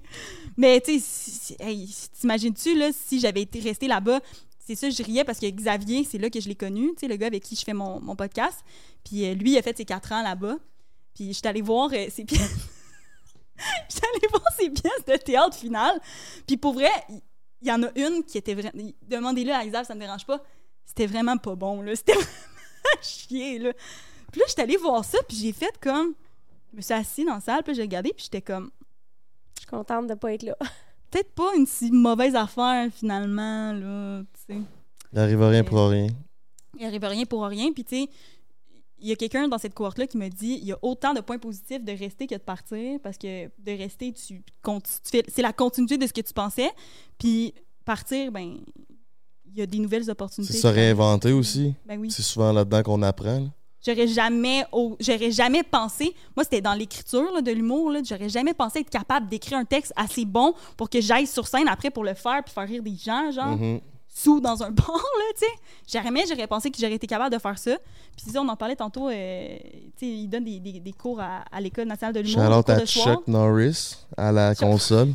Puis euh, c'est ça, j'ai j'ai pris deux cours du soir, j'ai tripé, j'ai passé mes auditions, j'ai été pris. Fait que, C'est fou. La first shot, first shot. ouais. très nice. Mais tantôt, tu disais euh, la, le rejet, Ben, à comme la une redirection. redirection, ouais. Ben moi, tu sais, je parlais de l'intimidation que j'ai vécue de mon frère, puis je me sentais rejeté. Puis je m'en rappelle, je pense vers 10-11 ans, je me suis dit, plus jamais que genre que je vais me faire rejeter. Puis j'ai eu un genre de switch mental, puis je me suis dit, je vais me calisser de tout ce que le monde me dise. Puis à partir de là, je me suis toujours calissé de ce que le monde me dise. À- pas de tout le monde, tout le monde, mais grosso merdo. Puis ça m'a toujours ça m'a toujours mené à, à être plus prendre plus de place puis faire ma place. Puis c'est un peu ça aussi que je projette ces réseaux de genre je suis moi-même puis je m'en calisse de ce que le monde va dire peu importe.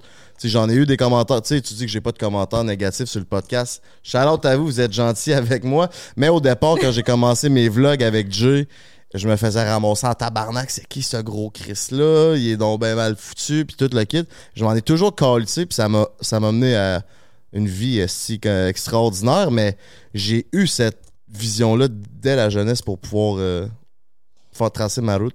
Ouais, je pense que moi, ce que je trouve difficile, c'est que j'en ai pas eu pendant comme 3-4 ans des commentaires comme ça, puis c'est Ouais, depuis le podcast. là, Fait que Mhm. c'est comme un, un petit, une petite adaptation. Euh, je vais me tourner vers toi.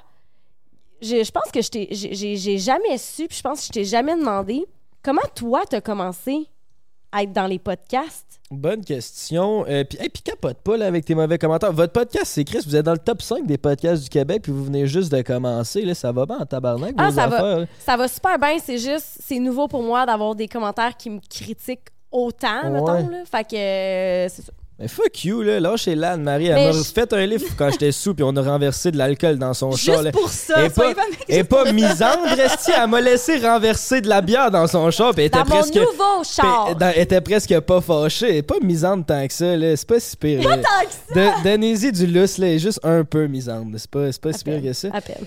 Euh, moi, c'est comment ça a commencé? Euh, moi, j'étais étudiant à l'Université Laval en communication publique. Puis. Euh, T'as un bac? Non, j'ai non. Tu l'as pas Il y terminé. a un décrochement qui disent. Ouais, j'ai un décrochement. Ben, tu sais, techniquement, je pourrais aller chercher mon certificat si je voulais. Mais je suis juste jamais allé chercher mon certificat. Mais genre, je pourrais dire que j'ai un certificat. Mais whatever. On s'en calisse même d'un certificat. Puis, euh, ben, c'est ça, j'ai- j'étais. On reviendra là-dessus. Les études de Gen Z, euh, Génération Y après. Bref. Ouais, on peut. Il y, a- il y a de quoi là-dessus que j'ai. Puis euh, c'est ça, j'ai- moi j'étudiais, puis euh, mais il y avait tout un de quoi au fond de moi que j'attendais une opportunité, on dirait. Genre, je le savais là, que c'était pas. Genre, j'ai- j'aimais, j'aimais pas vraiment ça, mes études. J'avais pas vraiment une gang non plus là-dedans. On dirait que le monde avec qui j'étudiais, je, je relatais pas nécessairement avec ce monde-là. Genre, j'aimais pas vibe. Il y avait de quoi qui clochait. Puis on dirait que j'attendais comme qu'il se passe de quoi. Puis genre, c'est ça, j'attendais. Puis à un moment donné, j'ai commencé à rencontrer, j'ai rencontré Jean en premier. Euh, par le- Comment? le biais d'un de nos. on- dans le fond, mon meilleur ami du primaire, c'est le meilleur ami du secondaire, Adjé. Sam Maggie.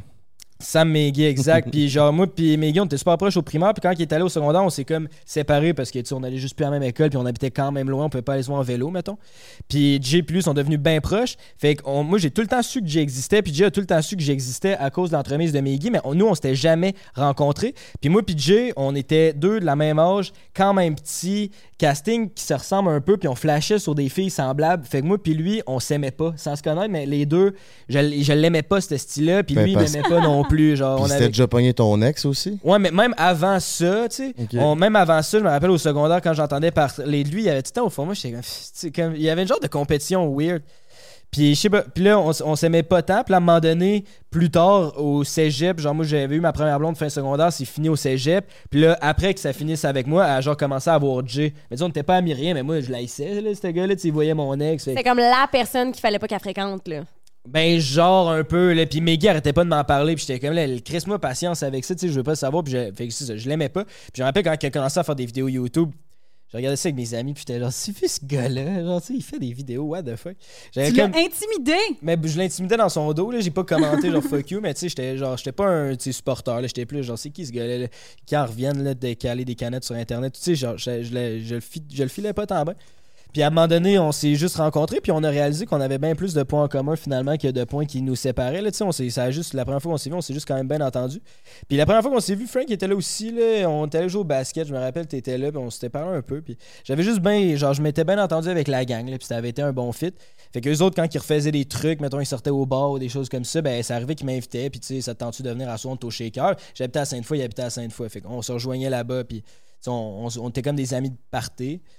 Nous, on faisait des vlogs sur nos chaînes YouTube dans ce temps-là. Ouais. Il y avait pas de podcast, rien. Ouais, exact. Faisais des vlogs, puis euh, puis là, tranquillement, les gars me mettaient dans les vlogs, là, puis euh, genre, je comprends pas ce qu'ils voyaient. Moi, j'étais pas, j'étais pas vraiment bon, j'étais pas vraiment à l'aise, mais I guess que c'est ça qui les faisait rire. Genre, c'était bon pour le contenu qu'il y en ait un qui était genre. C'est de l'intimidation, ça aussi, dans le fond, là. Eh, eh, eh, dis pas de gros mots, toi, là.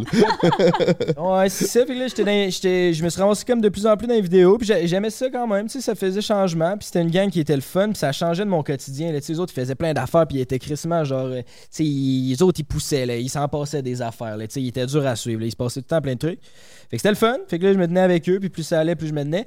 Puis euh, à un moment donné, comme un soir, un peu, ça brosse. Euh, Jay m'a dit Je me cherche, je veux me partir un podcast avec Frank. On cherche une troisième personne. Ça te tente dessus. Pourquoi vous cherchez une troisième personne?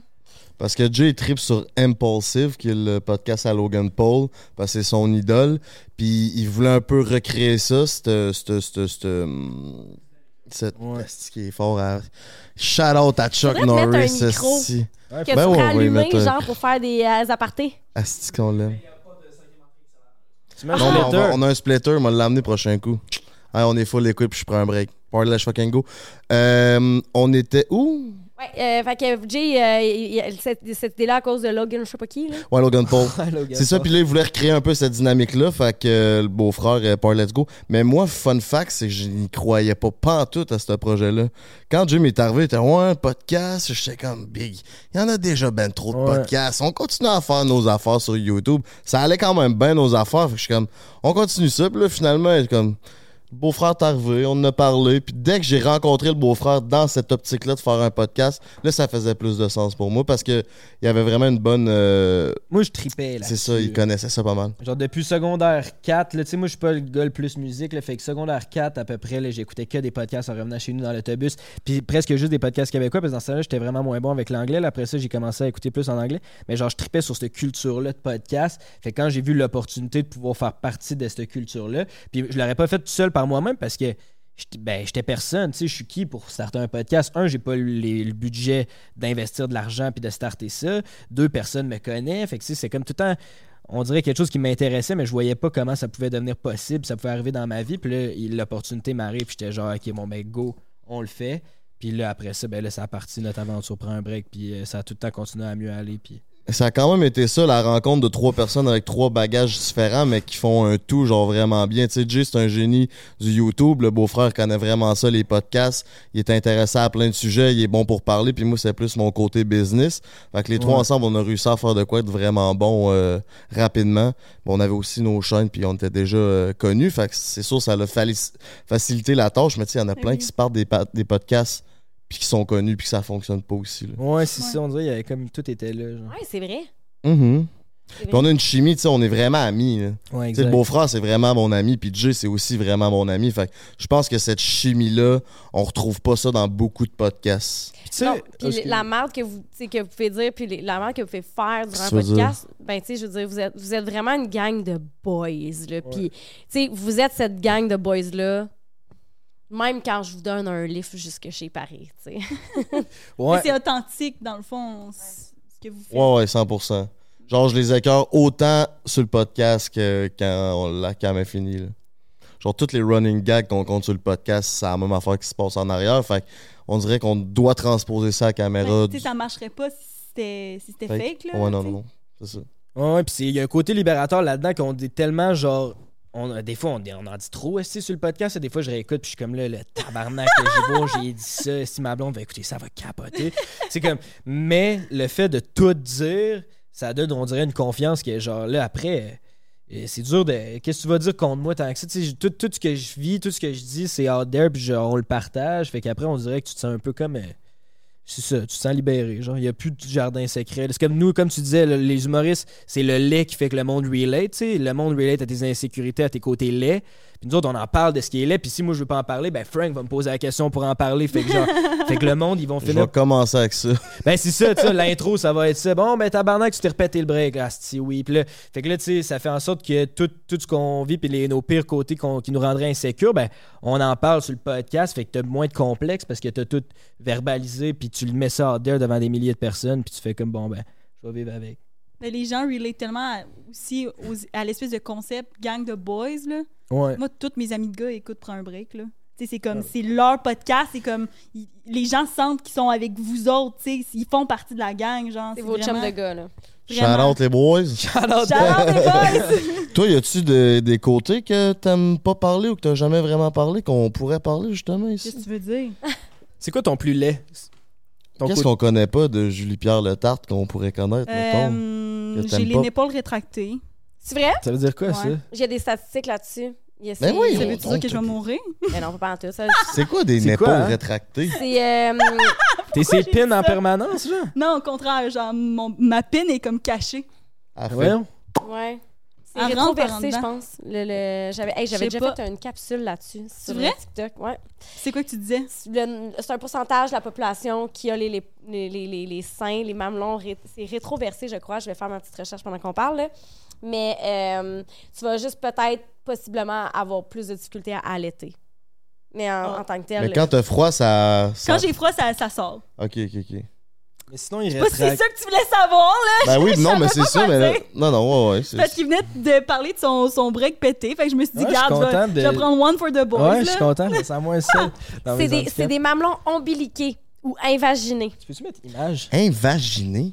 Ouais, image. ouais. C'est parce que j'ai tellement Regarde. pensé pendant longtemps que Oh, j'étais pas a ouais. il y a juste ça. pas la pine. C'est comme une fente, ça veut dire. Son mamelon est comme une fente. Genre ça? Bah, il ressemble pas vraiment à ça. Mais ça, c'est intense, là. Ça doit Oui, être- il, il est juste plat. Genre, il est juste comme bye. Mais des fois, il est comme ouh, en tout cas. Ça t'a-tu complexé beaucoup? Euh, ben oui, mais en fait, c'est parce que je sais pas si toi, t'as eu ce trip-là avec tes amis de filles, mais nous autres, on a eu un, un trip que, genre, quand on était jeunes, genre, quand on commençait notre puberté, on était comme Oh my god, est-ce qu'on se montre nos seins? Ah ben, souvent, moi, que- quand je fais des voyages avec mes amis, on se fait bronzer tous les, les seins à l'air. là. Ouais, J'étais mais à quand Barbade au mois de jeune- mai, toutes les... Je veux dire, quand t'es jeune, genre, tu sais, quand t'es jeune, jeune, là, que tu commences à avoir des seins, là. Je sais pas si t'as eu cette Ouais, passe-là. ben, je peut-être... Écoute, ça fait longtemps. OK. En tout cas, mais une année, j'avais montré mes seins à une de mes amies, puis elle m'avait dit qu'elle pensait que j'avais le cancer. que c'était pas Oh, normal. Shit. Fait que, à cause de ça, j'ai été full complexée de ça longtemps. J'ai couché avec un, un- un gars euh, cet été, puis euh, j'avais froid. Je suis comme, ah fuck, je suis fucking c'est haute, genre, j'ai froid. Puis là, il m'a regardé, puis il a fait, tu peux être c'est haute? J'étais juste comme, dude, what the fuck, mon gars? Mais c'était- tu l'as- c'était pas un gars que tu couchais pour la première fois? Devait. Ben, c'est deux fois. Oh, ok, Chris, il l'a spoté. Il avait, il avait observé, là. Ouais, c'est ça, il a Ben, sens de n'y a, pas de ma- y a pas la, la, la pointe du mamelon. Pourquoi je j'ai dit ça? J'aurais Ouais. pu dire tellement de Ouais. choses pertinentes à mon sujet. Ben, c'est pertinent. bon, c'est c'est bon. Tout est pertinent. C'est un complexe que sûrement du monde va pouvoir relay. Ben Me oui, moi, comme je parle le que je me suis fait couper les petites lèvres du vagin tout le temps. Ouais, c'est ça, tu disais ça tantôt, je savais Ouais. pas ça. Shout Ouais, out. la biaplastie, shout out à mon badge. Puis c'est Yeah. pas- c'était à cause d'un complexe que t'as décidé Absolument, de... ouais, ouais, ouais, complexé raide, là. J'étais un playboy euh, dans l'autobus, les gars de secondaire, moi j'étais en secondaire 2, les gars de secondaire 3 avaient ça. On n'avait pas Internet, donc pas d'accessibilité à la pornographie. Je n'ai jamais vu une autre vulve que la mienne. On, je suis en train de regarder les pages de ça. Je vois juste des, des, des, des vagins que c'est juste comme une craque. Il n'y a Ouais, pas ouais. de petites lèvres. Puis je suis comme, I ain't got this. Là. Non, moi, j'ai non. pas rien qu'une craque. Là. Il y a des- il y a- tu sais. Il y a du jambon un peu qui Et, sort, il y a là. du- smoke meat. C'est grave un peu du smoke meat. C'est pas si grave que ça. Ben, T'aimes il faut arrêter de dire que c'est du smoke meat. Hein? T'aimes-tu ça quand tu manges une noune, toi, du smoke meat? C'est peut-être moi qui est pas qui est pas visuel. C'est moi qui viens de dire ça, je Non, il faut arrêter de comparer les, les Mais organes moi, des femmes avec... cette, cette petite partie-là, j'appelle ça mon bacon. Ben moi, j'ai jamais remarqué, mettons, qu'une fille avait ben du bacon. C'est peut-être moi qui n'ai pas pogné une. euh. Mais genre, ça m'a jamais dérangé, moi. C'est full normal, là. C'est comme 80 des... Au-dessus de ça, là, qu'il y a des femmes qui... qui- qui- C'est... C'est plus rare des femmes qui ont pas de petites lèvres que des femmes qui ont des petites lèvres. Toi, mon beau-frère, c'est quoi ton plus gros complexe physique? Physique? On break. Euh, non, ben, celui-là me fait break. chier. Ça, c'est lui qui me fait le plus chier, mais je dirais pas que c'est un complexe. Ben là, un complexe, je dirais. Je dirais pas que c'est un complexe, mais s'il y en avait un, ce serait mon nez, là. J'ai quand même un. J'ai quand même un bon nez volumineux, là. Mais, par contre, mon nez, je pense que Il ça m'a donné. historique, son nez. Ça m'a donné ma personnalité, mon nez. Parce qu'au primaire. Ben, J'ai les... jamais remarqué que t'avais un nez C'est. Cyrano de Bergerac, ce gars-là, la Non, c'est ça. On dirait qu'il a mangé une J'ai volée, son nez. Ouais, c'est ça, on dirait que je me suis déjà battu, puis non, vraiment pas, mais ouais, ça, quand j'étais plus jeune, mettons, si quelqu'un avait à faire une joke pour m'insulter, c'était sur mon nez, fait qu'on dirait que ça a développé un peu plus ma répartie, fait que je l'aille pas non plus, mais si je pouvais le remplacer pour un plus petit. Ok. C'est pas scientifique, mais moi, j'ai toujours dit que les hommes qui avaient des gros nez avaient des gros pénis. Shout out. Ce n'est pas Mais scientifique. aussi, Je il y a confirme. beaucoup de filles qui disent qu'ils aiment ça, un gars avec un gros nez, parce que quand elle s'assoit dans sa face, il y a comme C'est une cool. sensation supplémentaire. Mais ça, ça j'avoue, ça, c'est- jamais entendu ça? Mais une affaire qui gosse là, d'avoir un gros nez, là, c'est que mettons, je donne un bec, ça joue à ma blonde, là, ou euh, ben, genre, je donne un bec, ça joue. Est-ce que je suis tout le temps sur le bord du crever l'œil avec mon nez, genre. Dis-moi, j'en ai pas compte. J'arrive, faut donner un bec. puis tabarnak, J'ai tout le temps le- mon nez qui rentre dans l'œil, puis là, elle est de même, puis je suis comme, Asti, excuse-moi, j'avais oublié que j'avais ça euh, de, dans ma face. Parlons-en de ta blonde. Ouais, qu'est-ce que tu veux savoir? L'amour à distance, euh, tu vis ça comment, le beau-frère? Elle, elle vit à Ah Québec, toi à Montréal. Ça Ouais. fait déjà un distance. 3-4 quand même mois. deux heures et quart et demie de Ah, route là. Mais c'est pas ça se fait assez bien. Euh, ben c'est de l'adaptation, ça fait pas longtemps non plus là. On était en couple, on- je l'ai rencontré en mai, puis moi j'habitais à Québec jusqu'en juillet, puis après ça je déménageais à Montréal. Mais pour là ça va bien parce que là euh, on se voit pas mal à toutes les fins de semaine. Fait que je trouve que c'est quand même un bon pace là. Tu sais, lundi Lundi, on se sépare. Moi, je retourne de mon bar ou elle, elle retourne de son bar. Après ça, on passe la semaine. On s'appelle quand même souvent. Là. On s'appelle genre à peu près à tous les. On s'appelle à tous les jours. Puis euh, après ça, on se voit vendredi, samedi, dimanche. Fait que ça donne le moment qu'on est ensemble. Puis après ça, ça repart. C'est pas tant de distance que ça, Montréal-Québec.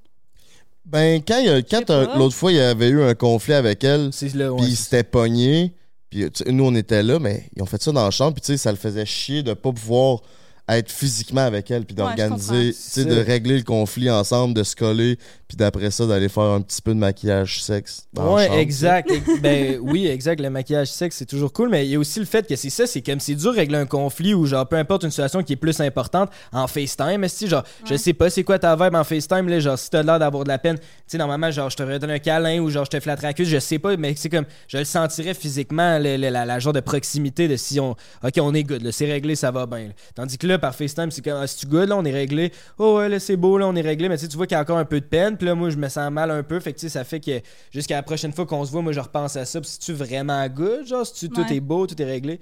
Fait que c'est ça, je dirais que c'est le côté plus challengeant. C'est quand tu avoir une conversation importante, mais là, si tu revois pas pour les trois prochains jours, fait que je l'appelle-tu en FaceTime pour régler ça là, mais c'est pas le bon moment, ou j'attends trois jours, puis là, ça me trotte dans la tête pendant trois jours, puis j'ai la misère à dormir pour en reparler en vrai? C'est genre ça, c'est le côté le plus challengeant, je trouve. J'ai été dans une relation à distance pendant deux ans aussi, puis euh, moi, c'était 9 heures de route, là. Fait que c'était Oh comme shit, c'est grosse Mais ouais, mais. euh, Qu'est-ce que tu dis? Il était où? Il était. Où elle était, là, j'ai assumé. Et, il était euh, à Washington, OK. aux États-Unis. ça. Puis. euh, Que- que- comment tu l'avais. Ça fait... Attends, attends, on commence du début. C'est-tu que Donald Trump? Oui. oui! C'est quoi, Léa? Tu le connais? Yes, c'est mon- Non. Euh, T'es célibataire présentement? Ouais. OK. Ouais. Depuis combien de temps? Ça fait, ça fait six mois hier. OK. OK. écrit C'est- ce pas a ça, toi, là, là. Ah ouais. Elle a fait un C'est ça, rituel. crissé là ou tu l'as? Euh, c'est compliqué, là. Fait que tu t'es Vas-y, raconte-nous ça, là. OK, ben je rentrais pas trop dans les détails, là, mais dans le fond, lui, c'était un joueur de hockey. Je euh, savais que t'allais dire ça. c'est J'allais te le demander, là. Quand t'as already dit know. Washington, j'ai fait bon. Already know, la flotte à puck est dans place. Fait que, ben c'est ça. Shout out. Shout out à toutes les flottes à puck. qui Correct, je suis une plate à pas que retired. J'adore. Ben Excellent. voyons avec vous sa retraite. Retired. Mais c'est ça, lui il habitait là-bas, puis ça s'est euh, vraiment bien passé comme pendant un an et demi. Euh, ben c'est sûr que c'était tough parce que lui, tu sais, comme un peu, qu'est-ce que tu dis, lui, son langage de l'amour, c'était vraiment physique. Ouais, moi aussi, c'est ça. En tout cas, je Fait continue. que quand, mettons, il y avait, c'était vraiment rare qu'on chicanait, mais quand il y avait des chicanes, c'était un peu, euh, c'était, c'était bizarre là. Puis là, des fois, j'avais l'impression qu'il voulait comme pas tant me parler cause que là, on était en FaceTime. Puis là, tu sais, là, t'overthink. Puis en même temps, tu, tu le sens quand la personne qui t'aime file pas. Puis là, en tout cas, c'était un peu, euh, c'était un peu bis. Mais non, c'est ça. Lui, dans le fond, il a vécu une, une blessure grave due euh, au hockey là. Puis euh, ça l'a changé complètement. Puis euh, en tout cas. OK, pendant que vous étiez ensemble? Ouais, pendant qu'on était ensemble, il a reçu, dans le fond, ben là, je sais pas, ouais. Il y a, il y a eu un accident grave dû au hockey, puis euh, ça l'a complètement shifté, shifté sa carrière, là. Il peut plus jouer au hockey. Ah. Vous êtes jamais affiché, euh, affiché sur- publiquement? Ouais, mais là, c'est juste, tu sais, mettons, je t'ai dit, ça fait six mois que je suis célibataire, mais ça fait six mois qu'on a zéro contact, là. Moi, j'ai Ok. aucune idée qu'est-ce qu'il fait, puis, euh, tu sais, c'est ça. Fait que ça l'a comme... euh, L'accident, ça, tu sais, lui, il a un traumatisme crânien. Ouais. J'ai fait mon stage avec des traumatisés crânio-cérébraux C'est vrai? en, en sexo. Ouais. Ben, C'est ça, fait que ça a changé un peu sa- la chimie de son cerveau. C'est comme je t'ai dit avant, on se, on se chicanait zéro. À partir de l'accident, là, c'était des chicanes de. Tu sais, moi, dans le sens que dans un couple, souvent, c'est moi la personne la moins raisonnable parce que je suis vraiment intense, whatever. Puis lui avait cette espèce de côté calme là qui était capable de me ramener. Mais là, c'était comme. C'était les deux. On était. Ben, lui encore moins, mais dans le sens. Il y avait comme rien de raisonnable dans nos, dans nos échanges et tout. Puis là, on a commencé à comme vraiment se chicaner. Puis. euh, tu sais, lui, euh, en tout cas, c'était pas, euh, c'était pas la joie. là. Fait qu'il a comme fallu que tu fasses comme deux deuils. Le deuil de la personne qui était avant l'accident, puis après ça, le deuil de la séparation. Mais en fait, la, la séparation, qu'est-ce qui a été vraiment difficile, c'est que, tu sais, moi, j'étais encore en amour avec le gars que j'ai rencontré au début. Puis dans ma tête, quand j'étais avec, j'étais comme, ben, il va revenir. Tu sais, constamment, tu dis ça, tu dis, ben, ça se peut pas que je l'aille connu comme tellement parfait, puis que là, finalement, reviens-moi, genre, tu sais, puis il revenait pas, puis ça s'en allait en, s'empirant, puis il était plus le même non plus avec moi, puis tu sais, c'était comme, c'était vraiment rochant à vivre, aussi avec sa famille, puis tu sais, tu demandais si je l'avais crissé là, mais c'est ça, moi, j'étais comme, je voulais pas, dans ma tête, j'étais comme, je laisserai pas le gars qui vit la chose la plus difficile de sa vie. Tu sais, je trouvais ça tough, là, puis genre, je broyais à tous les soirs, je, je- j'essayais de l'aider, mais tout ce que je faisais, il y a rien qui marchait. J'étais comme, mais je peux pas le laisser. C'est le moment le plus tough de sa vie, comme tous ses rêves qu'il a mis sur un piédestal puis qu'il a travaillé depuis qu'il est vraiment jeune. Là, ça, ça vient tout de s'écrouler à terre. Genre, je vais pas, moi, partir en plus, même si je suis vraiment pas bien puis qu'il me traite comme de la merde. Puis il y a comme eu un moment, genre, de lucidité. Puis il m'a dit, hey, pour vrai, Julie-Pierre, tu mérites pas de vivre ça, genre. On est, Mm. genre, on- il m'a laissé, dans le fond, en me disant que, Oh, ouais. que je mérite. Puis c'était bizarre parce que jamais il s'était excusé. Tu sais, mettons, même des fois, il faisait des crises puis il disait, genre, euh, j'espère que demain matin, tu vas te rappeler que c'est ta faute, comme tout ce qui vient de se passer Wow, en ce moment. Puis genre, puis ça, il s'est jamais excusé de ça. Mais comme quand il m'a laissé, il a comme eu vraiment, là, il est comme revenu lui-même. Ça qui était tough aussi, il revient lui-même. Moi, je suis comme, t'es redevenu toi-même, là, tu sais, en me disant ça, dans le fond. Parce que là, il réalisait que ça avait pas de sens. Puis tu t'es senti comment quand il t'a laissé? Ah, c'était comme, là, c'était la fin de ma vie, là. Moi, ce gars-là, c'était c'était l'homme de ma vie, là. Ouais. Ah, ça l'a Mais je été. te sens encore émotive. C'est-tu encore quelque chose qui... C'est pas guéri à 100 là. Tu sais, comme je te dis, je suis comme, mettons, il reviendrait shake depuis aujourd'hui. que t'as commencé à en parler. Ben là, tabarnak. C'est vrai? Mais euh, c'est c'est quand même un, un sujet tough, mais tu sais, moi, après cette, cette, euh, cette séparation-là, jamais que s'il revient, je vais être comme, ah oui, il revient dans ma vie, puis tout à cause de comme tout le après l'accident. Mais c'est sûr que les bons moments de avant l'accident restent dans ma tête, puis je peux pas les. Ça, ça les discrédite pas, là, dans le fond, là, avec tout ce qui s'est passé. Ouais, mais c'est pour ça que je disais, c'est comme deux deuils à vivre. Tu sais, c'est le deuil de la personne, mais aussi le deuil de la relation. Ouais. C'est comme quand tu, tu laisses quelqu'un, tu as un deuil re- de relation à faire, mais là, c'est comme la personne, elle a- C'est vraiment ça, tu sais, pour avoir travaillé avec des gens qui ont eu des traumatismes crânio-cérébraux, c'est comme le deuil de la vie d'avant, puis de se reconstruire dans une vie qui est nouvelle, là, Mhm. parce que ça affecte vraiment une personne dans beaucoup de sphères. C'était- plus la même personne, vraiment, là, tu sais. Puis Ouais. c'est comme, t'essaies de te rattacher. C'est comme dans une, tu sais, c'est comme un peu dans une relation toxique, tu sais, que t'essaies tout le temps de te rattacher au positif, de genre, Ouais. OK, au moins il a fait ça, au moins il a fait ça, mais c'était tout le temps ça. Mais au, au lieu de me rattacher à des trucs positifs, je, me rattachais à ces anciens comportements, genre, mettons, ah, ça, ça ressemble à un ancien comportement qu'il y avait avant d'a- d'avoir ce problème-là, genre.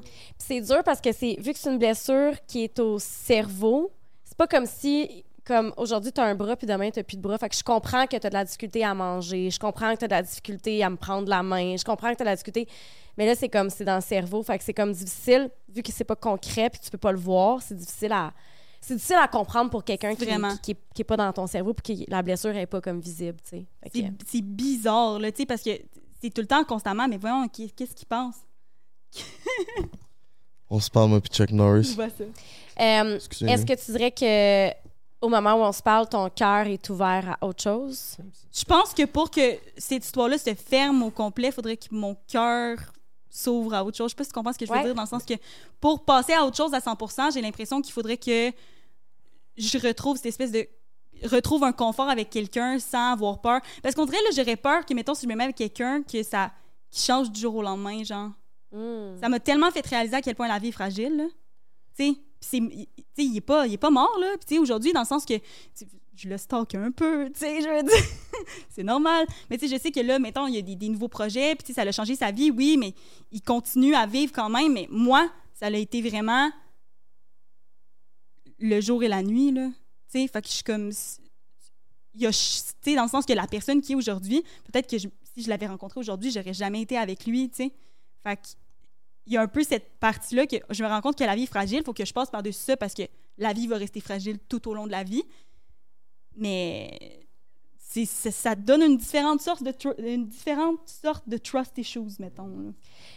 Puis tu disais tantôt que tu es intense. Tu sais, tu tu dis, je suis souvent la personne la plus intense dans mes relations. Qu'est-ce que tu veux dire par là? Quand, quand- comment tu définis intense? Je trouve que c'est un mot qu'on utilise C'est vrai, t'as raison. souvent, puis ça veut comme rien dire. Ouais.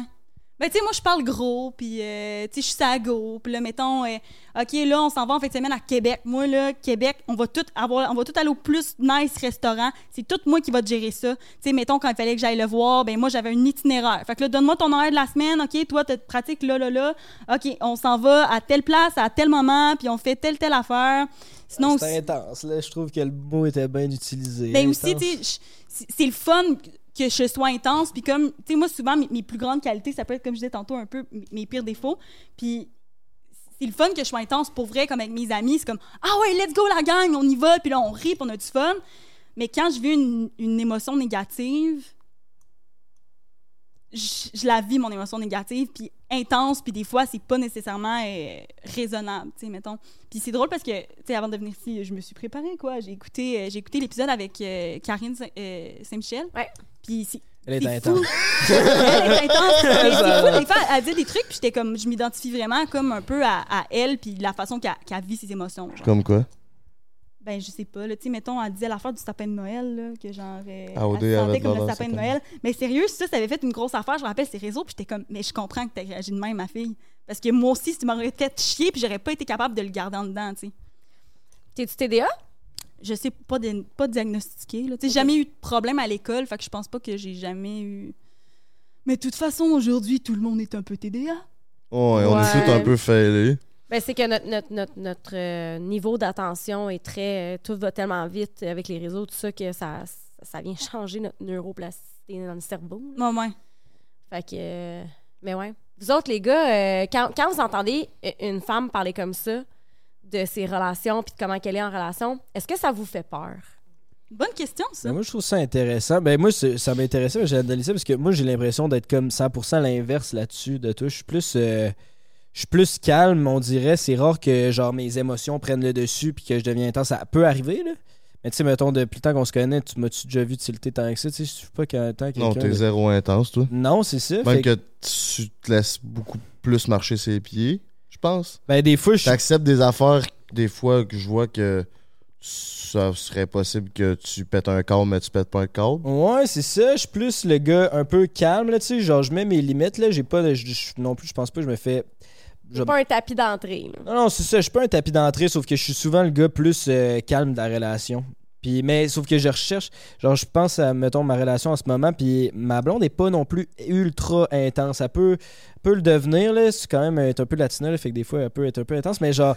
Shout euh, out BBL. Shout out, mais genre, euh, mais tu sais, on est les deux, on se rejoint là, sur le côté, on est plus, euh, on est plus les personnes, mettons, dans un party qui va analyser le monde un peu, puis qui va avoir des conversations avec une personne, mais tu sais, comme, on n'est pas le, on c'est pas nous là qui va faire du bruit puis qui fait, de, tu sais, tout le monde sait Genre comme là, là. Frank. Là. Non, exact, exact. Frank, toi, tu dois être plus catégorisé dans Mais Ben, je pense que ça évolue parce que, tu sais, ton ex-relation, tu disais que je pense que tu ressemblais plus à un tapis d'entrée, Ouais. puis aujourd'hui, tu l'es pas. Puis elle était intense. Puis elle était intense. Moi, quand j'étais plus jeune, j'étais plus intense dans mes relations, mais tu sais, aujourd'hui, j'ai plus confiance. Je sais ce que je vaux. Fait que si la personne est intense ou elle ne l'est pas, ben, je pense que je vais être capable de trouver une chimie pour que tout le monde se fasse. Euh, soit à l'aise dans le fond. Ça te fait peur d'entendre des choses comme ça? Parce que, puis je pose la question parce que je- moi aussi, je suis comme ça. Puis Frank arrête pas de me dire T'es intense, t'es intense. Puis mon ex, c'est le mot. S'il y avait un mot me décrire, c'est intense. Intense. Puis moi, ça, me- ça vient me chercher en dedans. là. Mais c'est plus comme. Parce que moi aussi, mes émotions, euh, je les vis. Mais tu vois, je je vais être avec quelqu'un qui va être vraiment plus mélo, comme, mettons, Émile. Mais vu que la personne est comme chill, ça, ça nourrit pas mon intensité. Ça la, ça la descend. Fait que finalement, tu sais, je- je je suis intense pendant une seconde, mais je suis capable de redescendre, par exemple. Puis je suis consciente aussi de mon intensité. là. Fait que ça te fait peur? Non, Que- ça me fait pas peur, je me tiens avec toi.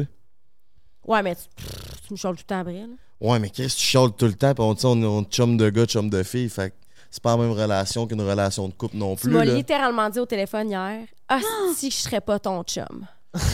T'es ben trop intense. Ouais, mais quand lisse, moi, j'ai comme tous les, les reflux gastriques de Anne-Marie Aménard, là. fait que. Penses-tu que t'aurais pas eu le reflux gastrique de ta blonde, dude? Ouais, mais c'est pas ma affaire, là. Mais t'as raison, parce que là, t'es- au moins, t'es en amour avec. C'est ça. C'est pas ma affaire. Puis à toi, Taillis, fait que c'est à vraiment toi- pas la même affaire. à toi, je peux pas te dire les mêmes affaires qu'à ma blonde. là. Tu sais, toi, tu, tu me le dis, je, je le subis, je, je- puis si tu me parles de ton chum, puis après ça, là, t'es SPM, fait que je le vis, puis là, après ça, t'es menstrué, puis là, après ça, ci, après ça, ça. Mais quand c'est avec une blonde, c'est pas la même affaire. là. Fait que tu serais capable d'être quelqu'un qui, est- qui a mon intensité si t'étais en amour avec, mettons. Ouais, ouais, ouais. Mais aussi, genre, on dirait que quand t'es calme, c'est facile de dépomper quelqu'un d'intense, genre. Mettons, là, à, à tilt, là, je vais faire une joke, ou genre, tu sais, si tu restes calme, mais on dirait c'est tough d'être en tabarnak ou genre d'être bien pompé après la personne qui est juste comme, ben là, on va y penser deux secondes, là, avant de réagir, là, comme, pensons aux possibilités de la... so- Je sais pas, on dirait que ça, c'est facile de dépomper quelqu'un, genre, si tu fais juste rester calme. Ouais, mais moi, qu'est-ce qui me dérange dans la, le mot intense, c'est que, tu sais, là, mettons, t'en parles comme si c'était quelque chose de full négatif, genre, tu comprends? Ah non, Dans le je sens pense que pas que c'est négatif. Ben, tu sais, dans le sens, c'est c'est vrai qu'il y a des fois que c'est comme, OK, genre, des fois, euh, peut-être que j'ai pas les, les réactions les plus raisonnables, quoi. Mais c'est le fun en crise, par contre, être avec moi, là, quand je, quand je commence à, à te partir un projet, puis euh, euh, on a un road trip. Moi, je t'ai organisé trois, quatre chasses au trésor, sa route, puis euh, let's go, là, tu comprends? Ben oui, c'est ça.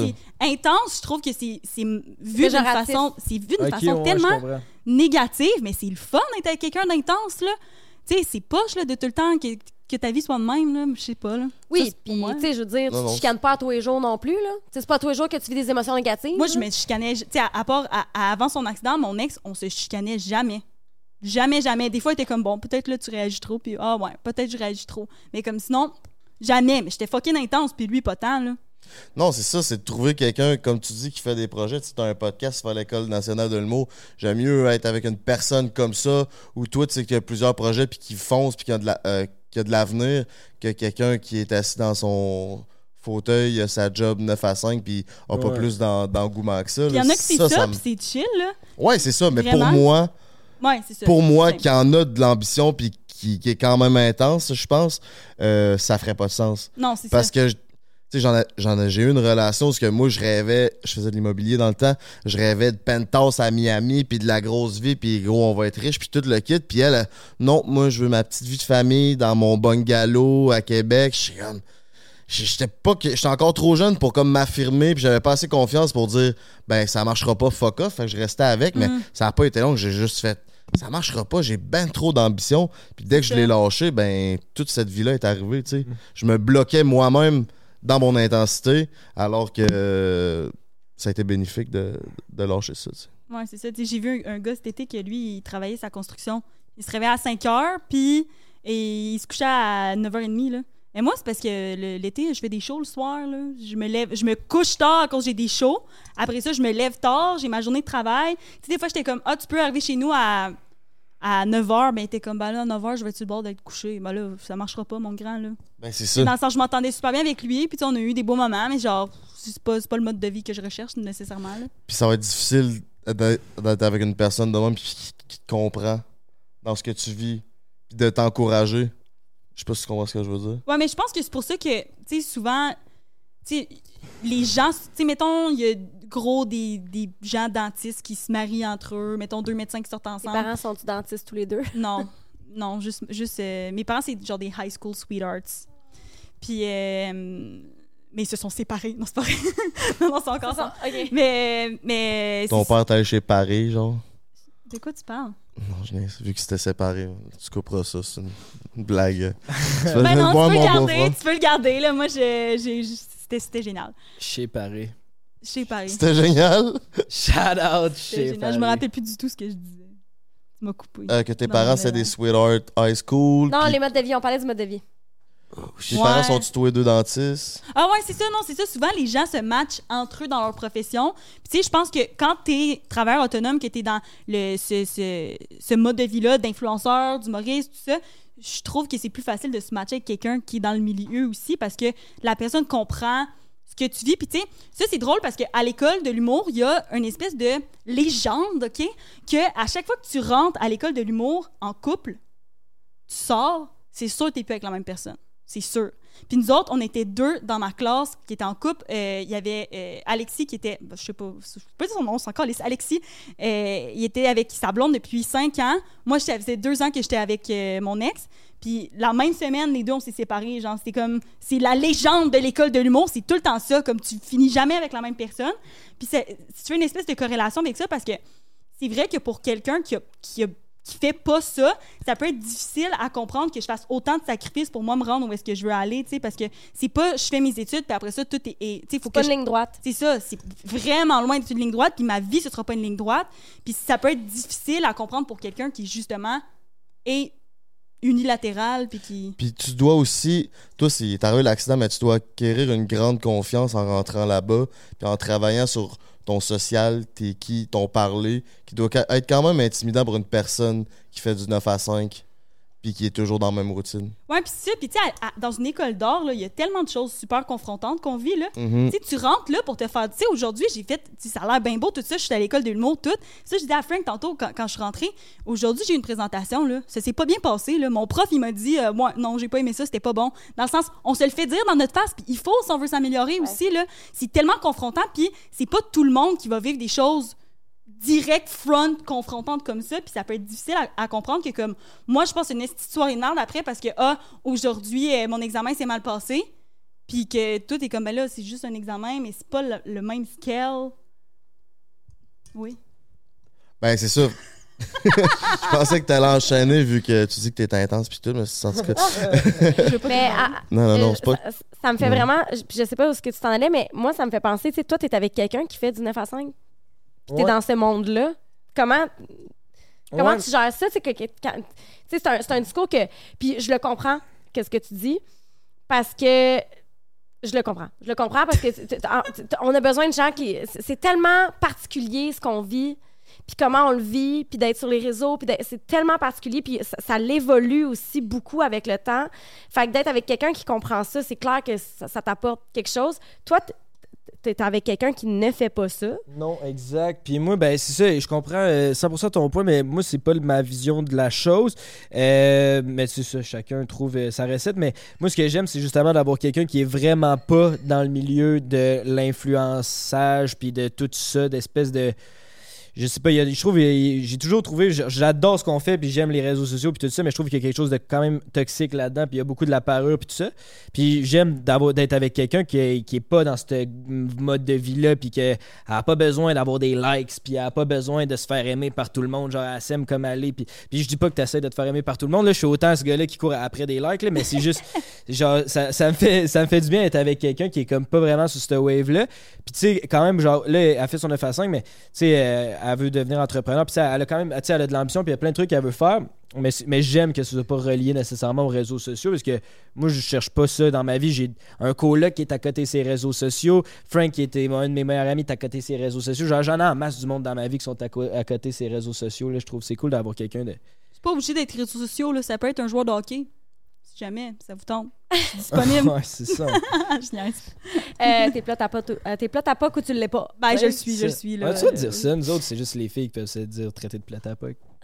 Ah ça Ben, passerait, moi, ça ça, me passerait dérange pas, hein, si Je je. sais pas. Je pense que si tu tu- tu- tu t'assumes en tant que tel, après ça, euh, que les gens te le disent ou pas.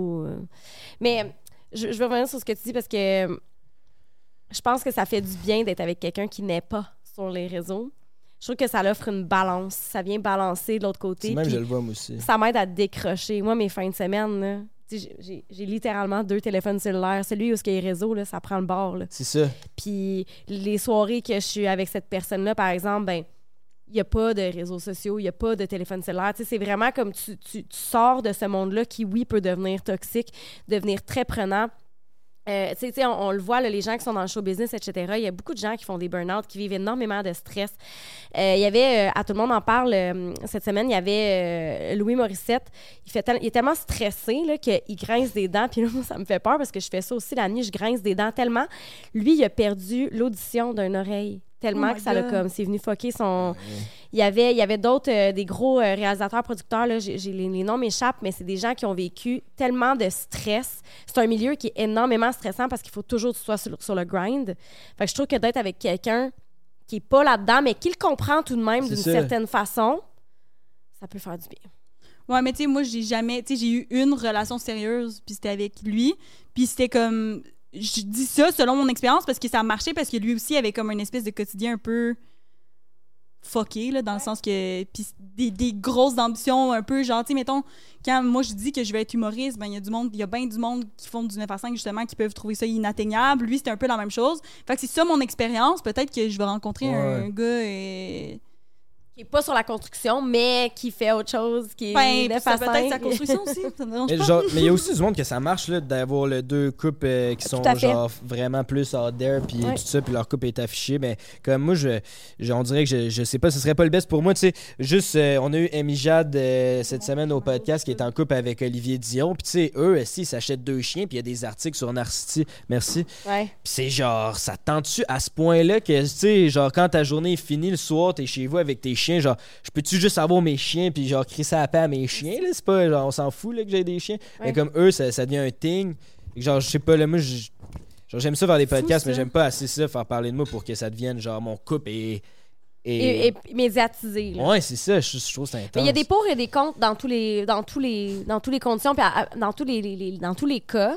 Puis de- dans dans tous les cas, euh, tu choisis pas avec qui tu tombes en amour. Anyway, Ouais, non, c'est ça. euh, C'est ça, ça dépend des personnes. Si c'est deux personnes carriéristes, euh, un peut comprendre l'autre s'ils sont dans la même carrière. euh, Il y a tellement de points différents, puis la, la, la vie évolue tellement, tu sais, de 22 à de 21 à 31 que j'ai aujourd'hui.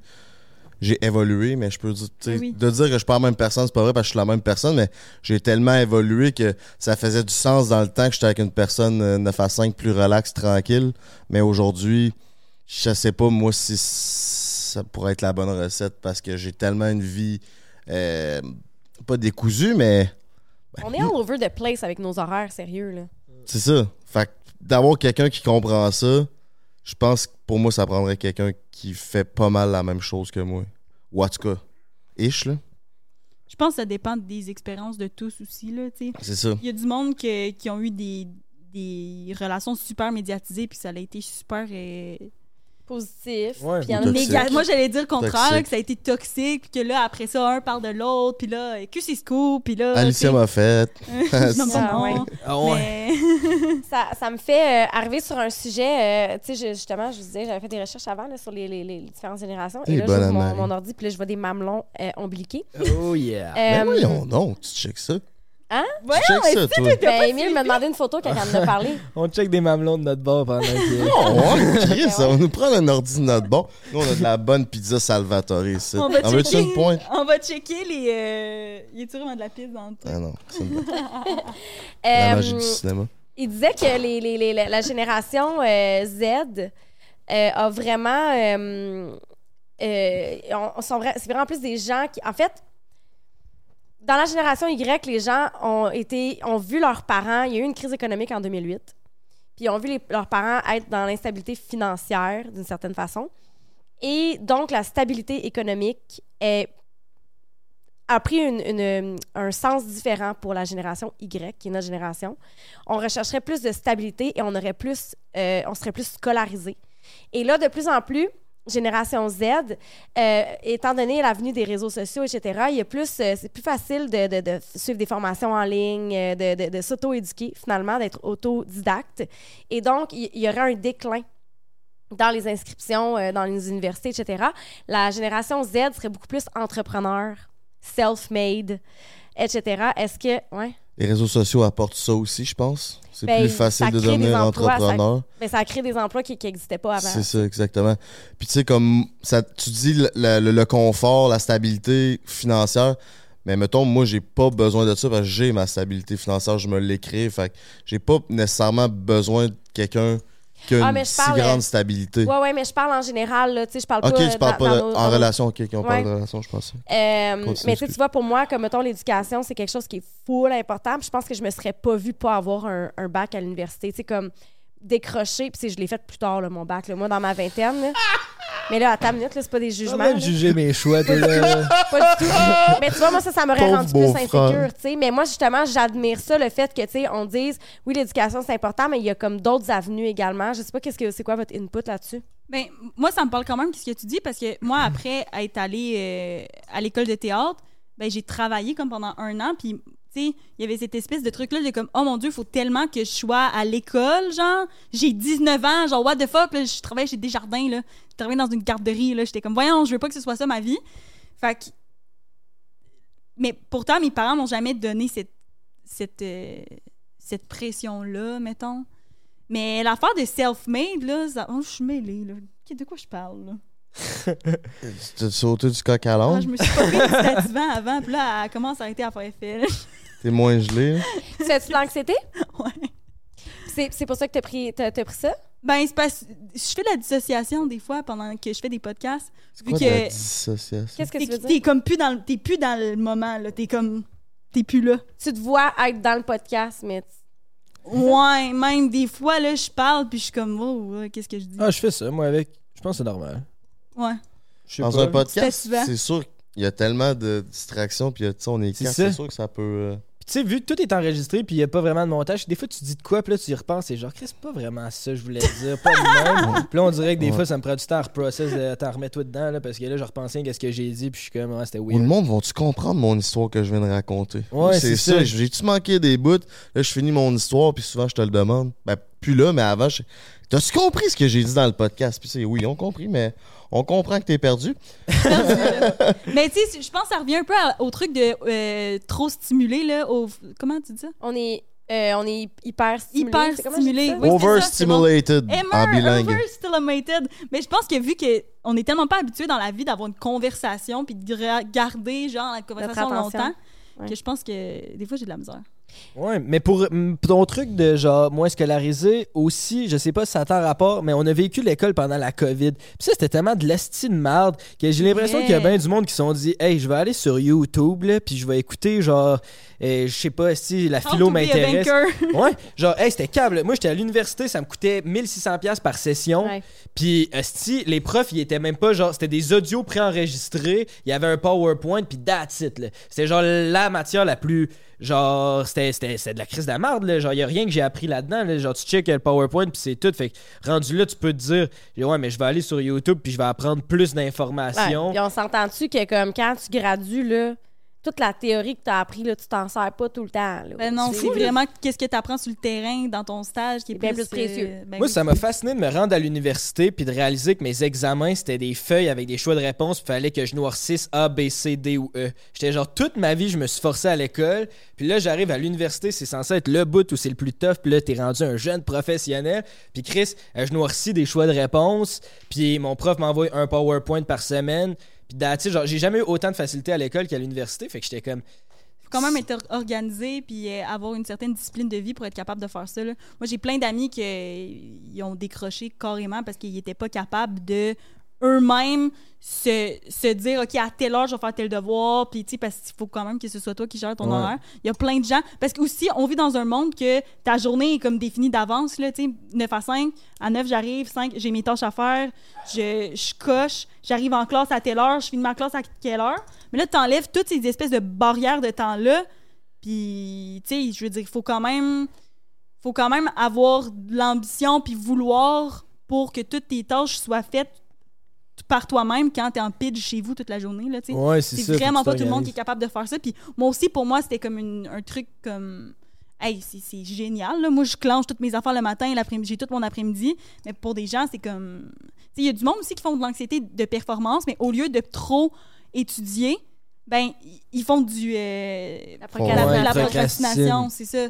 C'est quand même rough pour ce monde-là. Là. J'ai étudié de cette façon-là. là. Ouais, 100%. Non, c'était bizarre, ça, la, la COVID. Ben, comme moi, je suis allé au cégep pendant trois ans, puis j'ai vu après trois ans que ça menait à rien. Fait que je me suis dit, je vais aller à l'école de la vie. Puis j'ai commencé à être autodidacte, puis je voulais faire de l'immobilier. Mon objectif, c'était de devenir riche pour avoir mon indépendance financière. Puis je me suis dit, c'est pas avec l'école que je vais réussir à faire ça. Fait que j'ai acheté plein de livres sur l'immobilier, puis je les ai lus une dizaine de fois chaque. Puis j'avais jamais lu un livre au complet. J'ai été au cégep quand même pendant trois ans. Puis là, il y a des livres que j'avais lus une dizaine de fois pour comme me remémorer. Mon cerveau a juste switché en mode c'est comme ça que tu vas vraiment apprendre. Puis j'ai jamais arrêté à. C'est c'est cave comme expression, mais à l'école de la vie parce que je me suis toujours donné des nouveaux défis. J'ai fait de l'immobilier pendant sept ans, mais j'ai fait plusieurs sortes d'immobilier. Après ça, la COVID est arrivée, le marché a augmenté. Fait j'ai changé de domaine. Je me suis envenu ici. euh, ben, ici. Dans, le monde des réseaux sociaux. Euh, j'ai fait des vlogs avec Jay. Après ça, on a fait d'autres types de contenu. Après ça, on s'est lancé dans le podcast. Je me suis lancé un autre podcast. On, va, on veut faire une tournée de show. Tu sais, c'est toujours de se réinventer. Puis c'est comme ça, je pense, que moi, j'apprends. Puis c'est comme ça que je me développe. Fait que pour moi, la scolarité, c'est pas nécessairement important parce que je suis la preuve que c'est pas parce que tu as un diplôme que tu vas avoir une vie plus exceptionnelle qu'un autre. là. Ouais, clairement. Puis, tu sais, je dis ça, puis je veux dire, j'ai été au cégep littéralement quatre ans et je n'ai jamais fini mon cégep. En fait, il me manque un cours d'anthropologie pour avoir mon cégep.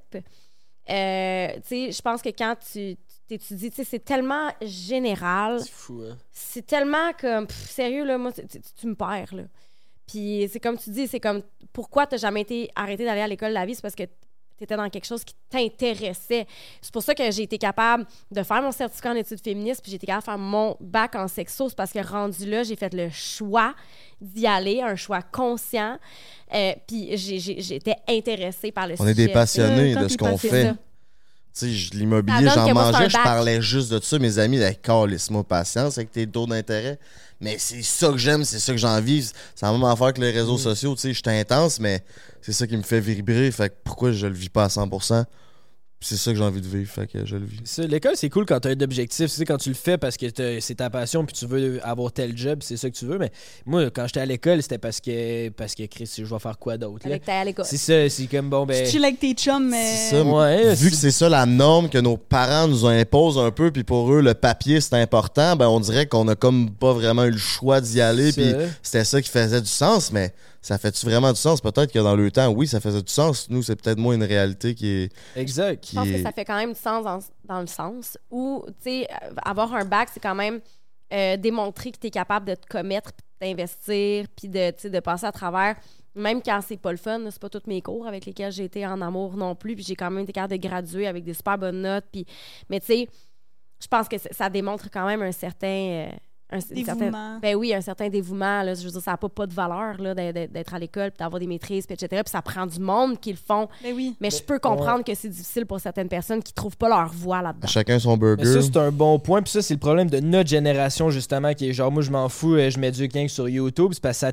crée pas la discipline que l'école va t'amener. Parce que n'importe quoi que tu fais dans la vie, il va avoir des affaires de ta job qui va être l'estimement, même si tu réalises ton rêve, tu vis de ta passion. Il y a des affaires que ça va être de la merde. Fait qu'il faut que tu te buildes une discipline pour faire quand même ce que tu as à faire. Puis ça, l'école te l'apporte. Puis genre, si tu fais qu'écouter des vidéos YouTube, puis tu penses que tu t'éduques, ça se peut là, que t'aies aucune discipline puis que tu manges les Cheetos sur ton divan en écoutant ta vidéo aussi. Là. Fait que je pense que tu sais, l'alcool, l'é- l'alcool- l'école apporte ça. Oui, puis l'é- l'école apporte une certaine rigueur. là. je veux dire, beaucoup de désinformation sur les réseaux sociaux, alors qu'à l'école, tu sais, on, on- ce sont des, des gens euh, formés pour ça. Il y a beaucoup d'études. J'ai eu des profs de philo au cégep que. Euh, philo. Philo, on est, dans, on est ailleurs, là. Hey, c'était slam. Check ça, ça. Seigneur, là. On Parle dans ailleurs. ton micro, Anma, s'il vous plaît. Merci. Je parle dans mon micro. Mais ouais, aussi, il y, a- une affaire. L'école, c'est comme une institution qu'on est vu un peu comme un numéro, qu'il faut qu'on coche un certain numéro. Puis, je parlais de ça avec Xav l'autre fois, puis je trouve ça vraiment intéressant. Il y a tellement de sortes d'intelligence différentes que là, c'est tout ce qui est genre de façon érudite, puis comme dans les stratagèmes, les, les questions-réponses, les chiffres, euh, qu'il y a juste une réponse possible, tout ça. C'est vraiment ça qu'on apprend à l'école, mais jamais à l'école, on va apprendre, mettons, comment euh, tu sais, moi, je me rappelle, à, mon primaire, il y avait une, fille qui faisait des crises, genre, euh, parce que, je sais pas, là, elle avait un, problème de comportement. Puis, tu sais, jamais, là, on, nous a appris, OK, genre, elle, elle a telle euh, problématique, euh, voilà comment on peut réagir, voilà, faut pas, faut, pas, euh, mettons, l'intimider, voilà comment vous pouvez gérer vos émotions, voilà, tu sais, intelligence émotionnelle, il y a plein de sortes d'intelligence qu'on n'apprend pas à l'école aussi, fait que je peux C'est pas comprendre un que peu les pour parents, gens... ça, non?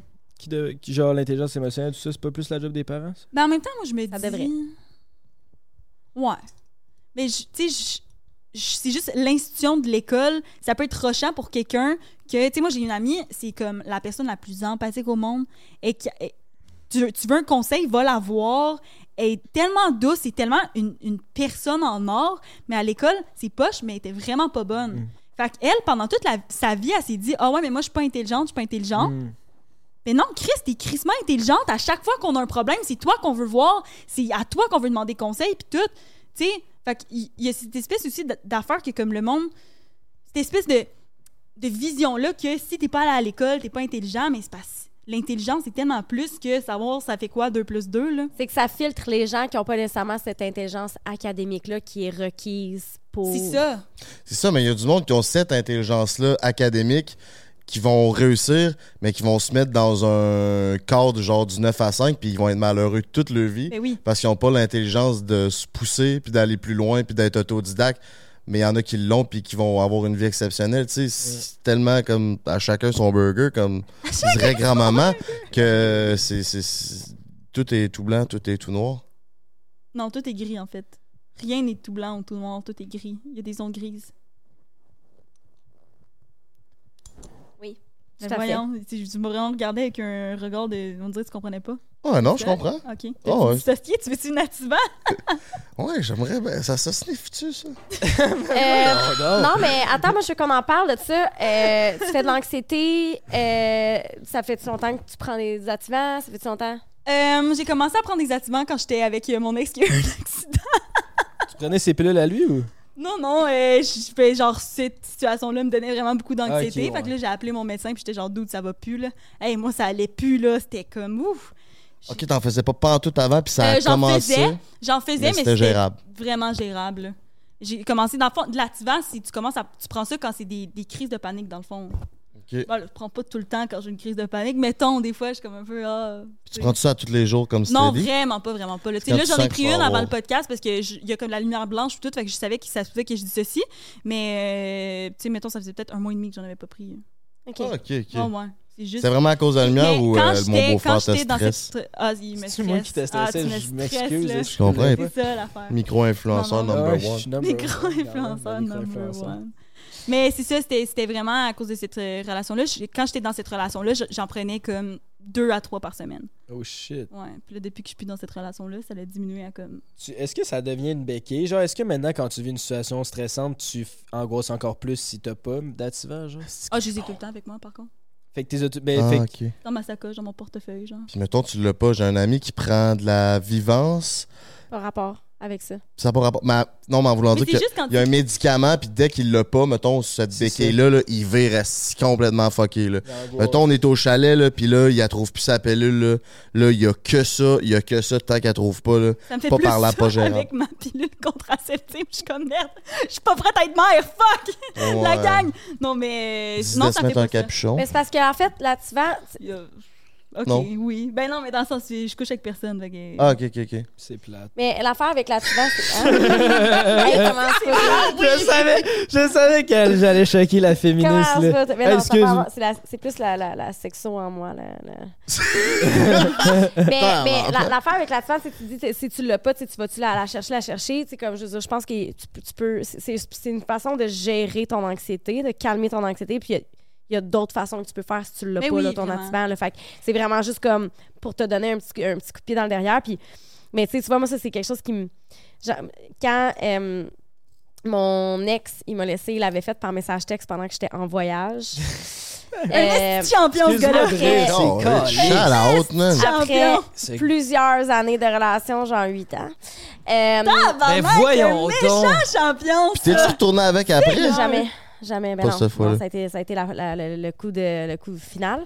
Euh, mais j'ai fait une méga crise d'anxiété. là. Je veux dire, j'étais sur un autre continent. Ça faisait trois semaines que j'étais partie. T'étais-tu toute seule en voyage? Non, j'étais avec une gang de filles. Ok, au moins. T'es avec tes girls. Ouais. Puis j'en avais une là-dedans qui avait des accidents. Puis j'étais en crise de panique, à quatre pattes à terre, plus capable de respirer. Genre, complètement, là, plus là, là. Puis elle m'a dit, prends ça. Puis ça a fait. Ouais, ouais. Et jamais... ça a été la dernière fois que j'ai pleuré pour ce gars-là. J'ai pris mon lati- la- l'activant à mon ami. Oh, Non, ouais, moi, je ça broyais encore. J'étais dans le lit, là, puis j'étais comme.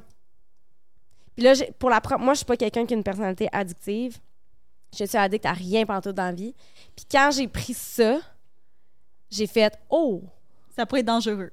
Je comprends. Il y a beaucoup de gens qui deviennent addicts à ça. C'est Ouais. c'est dangereux, ouais. là. C'est Ben, c'est- c'est c'est pas. ça, euh, hein. C'est dangereux. Il y a des documentaires là-dessus sur Netflix. C'est. c'est- faut vraiment faire attention quand Ouais. tu prends ça. Eh, moi, ma, ma dose, c'est genre 0.5. là. Parce que moi aussi, je réagis full à tout. Comme étant, fumer du pot, là, je peux pas. Ouais, moi non plus. Je peux J'ai fait des bad trips, ma fille, là. Mais des bad trips que je suis genre. Ah, je gueule, je pense que je suis en train de mourir. J'hallucine que ma grand-mère meurt. Je sais pas pourquoi. Les trois bad trips que j'ai fait, bad trips. J'ai fumé trois fois et j'ai fait trois bad trips? C'est trois fois ta grand-mère. Mon téléphone problème, sonnait, j'étais comme, c'est ma mère qui m'appelle pour me dire que ma grand-mère est morte. Ben, l'achèves-tu? Non, même pas. Elle est Même encore pas? bonne, bonne. OK. Elle est pas périmée. Ben, calice. C'est fucké, ça. Ouais. Mais Mais même les- le café, tu- j'en bois pas parce que euh, je suis de même. Tu je dis. tu fumais-tu intense ou c'était juste deux, trois petites puffs? Non, mais j'ai fumé genre trois fois dans ma vie. Ouais, mais quand tu fumais, parce que. Genre deux puffs, puis il y en a une que j'ai toussé, là. Ok, puff qui tousse, puff qui gèle. Ouais. you know the C'est la vibes. faute à celle-là. T'allais dire quoi? Euh, je- ben, j'allais revenir sur les activants. Moi, quand j'étais petit, euh, je vous- j'étais goaler au hockey. Puis euh, je me mettais bien de pression sur les épaules. J'étais quand même, j'étais quand même un bon goaler. Puis j'avais, genre, quand on faisait des tournois, je me mettais bien de la pression. Puis je vomissais presque avant toutes les games. T'étais goaler? Mais attends, Ouais, j'étais attends. goaler. Red Hey, flag! ok, c'est un red Oh, flag, ouais, goaler. Plot à pug, je sais de quoi je Ouais, parle. c'est vrai, c'est Ben vrai. Tu connais, ça, mais genre, j'ai pas, j'ai pas gaulé assez longtemps pour que ça devienne un red flag. J'ai arrêté au secondaire, mais. T'étais pas le seul à te mettre de la pression. T'es-tu à l'aise d'en parler de ça? De? Quand t'étais jeune, t'étais goaler.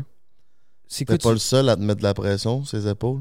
Ouais, ben genre, c'était, je veux dire, Chris, il y avait de la. Ouais, on peut en parler, là. On peut en parler un peu. Ben genre, ben tu sais, mon. Genre, mon père, c'était. Mon père, c'est parce qu'il est stressé dans la vie. Fait que lui, quand j'avais des games de hockey, puis en plus, tu sais, moi, j'étais son gars, j'étais son petit gars, puis j'étais le goaler, fait que c'était comme moi qui avait le. C'était comme un peu moi qui avait le spotlight parce que tu sais quand t'es goaler, il y a beaucoup de la game qui repose sur tes épaules. Tu sais, si tu fais scorer deux buts de marde, toute l'équipe est en calice après toi. Mais si tu fais le gros save de la mythe, tout le monde tripe sur toi, tu sais. Fait que t'es soit un héros ou un zéro. Puis mon père, déjà, qui est- c'est quelqu'un qui est stressé à la base, le fait que je goal puis que j'avais cette pression-là, lui, il se la mettait aussi ses épaules, fait que ça le stressait.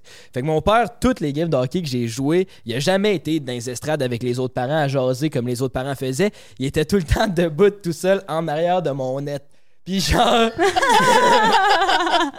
puis genre, il me parlait, là. Mais il a aussi déjà été coach. puis- Il te parlait pendant toute la game? Moi, j'aurais ben, été genre, comme dick. pas, pas, pas nécessairement pendant la game, mais tu sais, mettons, entre les périodes où, genre, je me rappelle que, tu sais, souvent, j'allais voir mon père, puis c'était comme. Puis c'est ça, c'était c'était un thing. Fait que lui, ça le stressait. Fait que le fait que lui était stressé, probablement que moi, ça me stressait Je sais par pas. la bande aussi, tu sais. Fait que ça m'arrivait de, de vomir avant une game ou, genre, juste faire des crises d'anxiété, d'être- d'être stressé. Puis à un moment donné, puis j'étais quand même que c'est jeune. même plus le fun rendu là. là. C'est comme, c'est plus genre amuse-toi mon gars, c'est comme arrête-les toutes. Ouais, mais en même temps, je veux pas que ça ait l'air. Genre, c'était pas non plus le parent toxique que, genre, il était pas en crise si j'avais de mauvaise game non plus. là. C'est juste qu'il était stressé. Genre, c'était pas une mauvaise intention de faire comme Ah, si t'as pas fait une bonne game, fait que t'auras pas le droit de manger une crème glacée à soir. là. C'était pas ça. là. C'était juste lui, ça le stressait, fait que moi, ça me stressait. Puis là, à un moment donné, ben, vu que, genre, je faisais des. J'étais quand même jeune, j'étais au primaire, je faisais des crises d'anxiété. Ma mère m'avait fait consulter un psychologue. Puis la psychologue avait voulu me prescrire, genre, un médicament pour l'anxiété que je sais pas c'est quoi. Ça devait pas être lativant vu que j'étais un enfant. là. Ça devait être un genre de. Je sais pas quoi. Puis ma mère avait Ça ref- être un antidépresseur en Anxiolytique. euh, en- Ok. I guess, je sais pas exactement c'est quoi, mais moi, ma mère, elle avait pas voulu ça. Parce qu'elle disait, garde, tu vas apprendre genre à gérer avec ton anxiété, tu vas être capable de gérer par toi-même. C'est quelque chose que tu sais qui est à l'intérieur de toi, mais t'es- genre.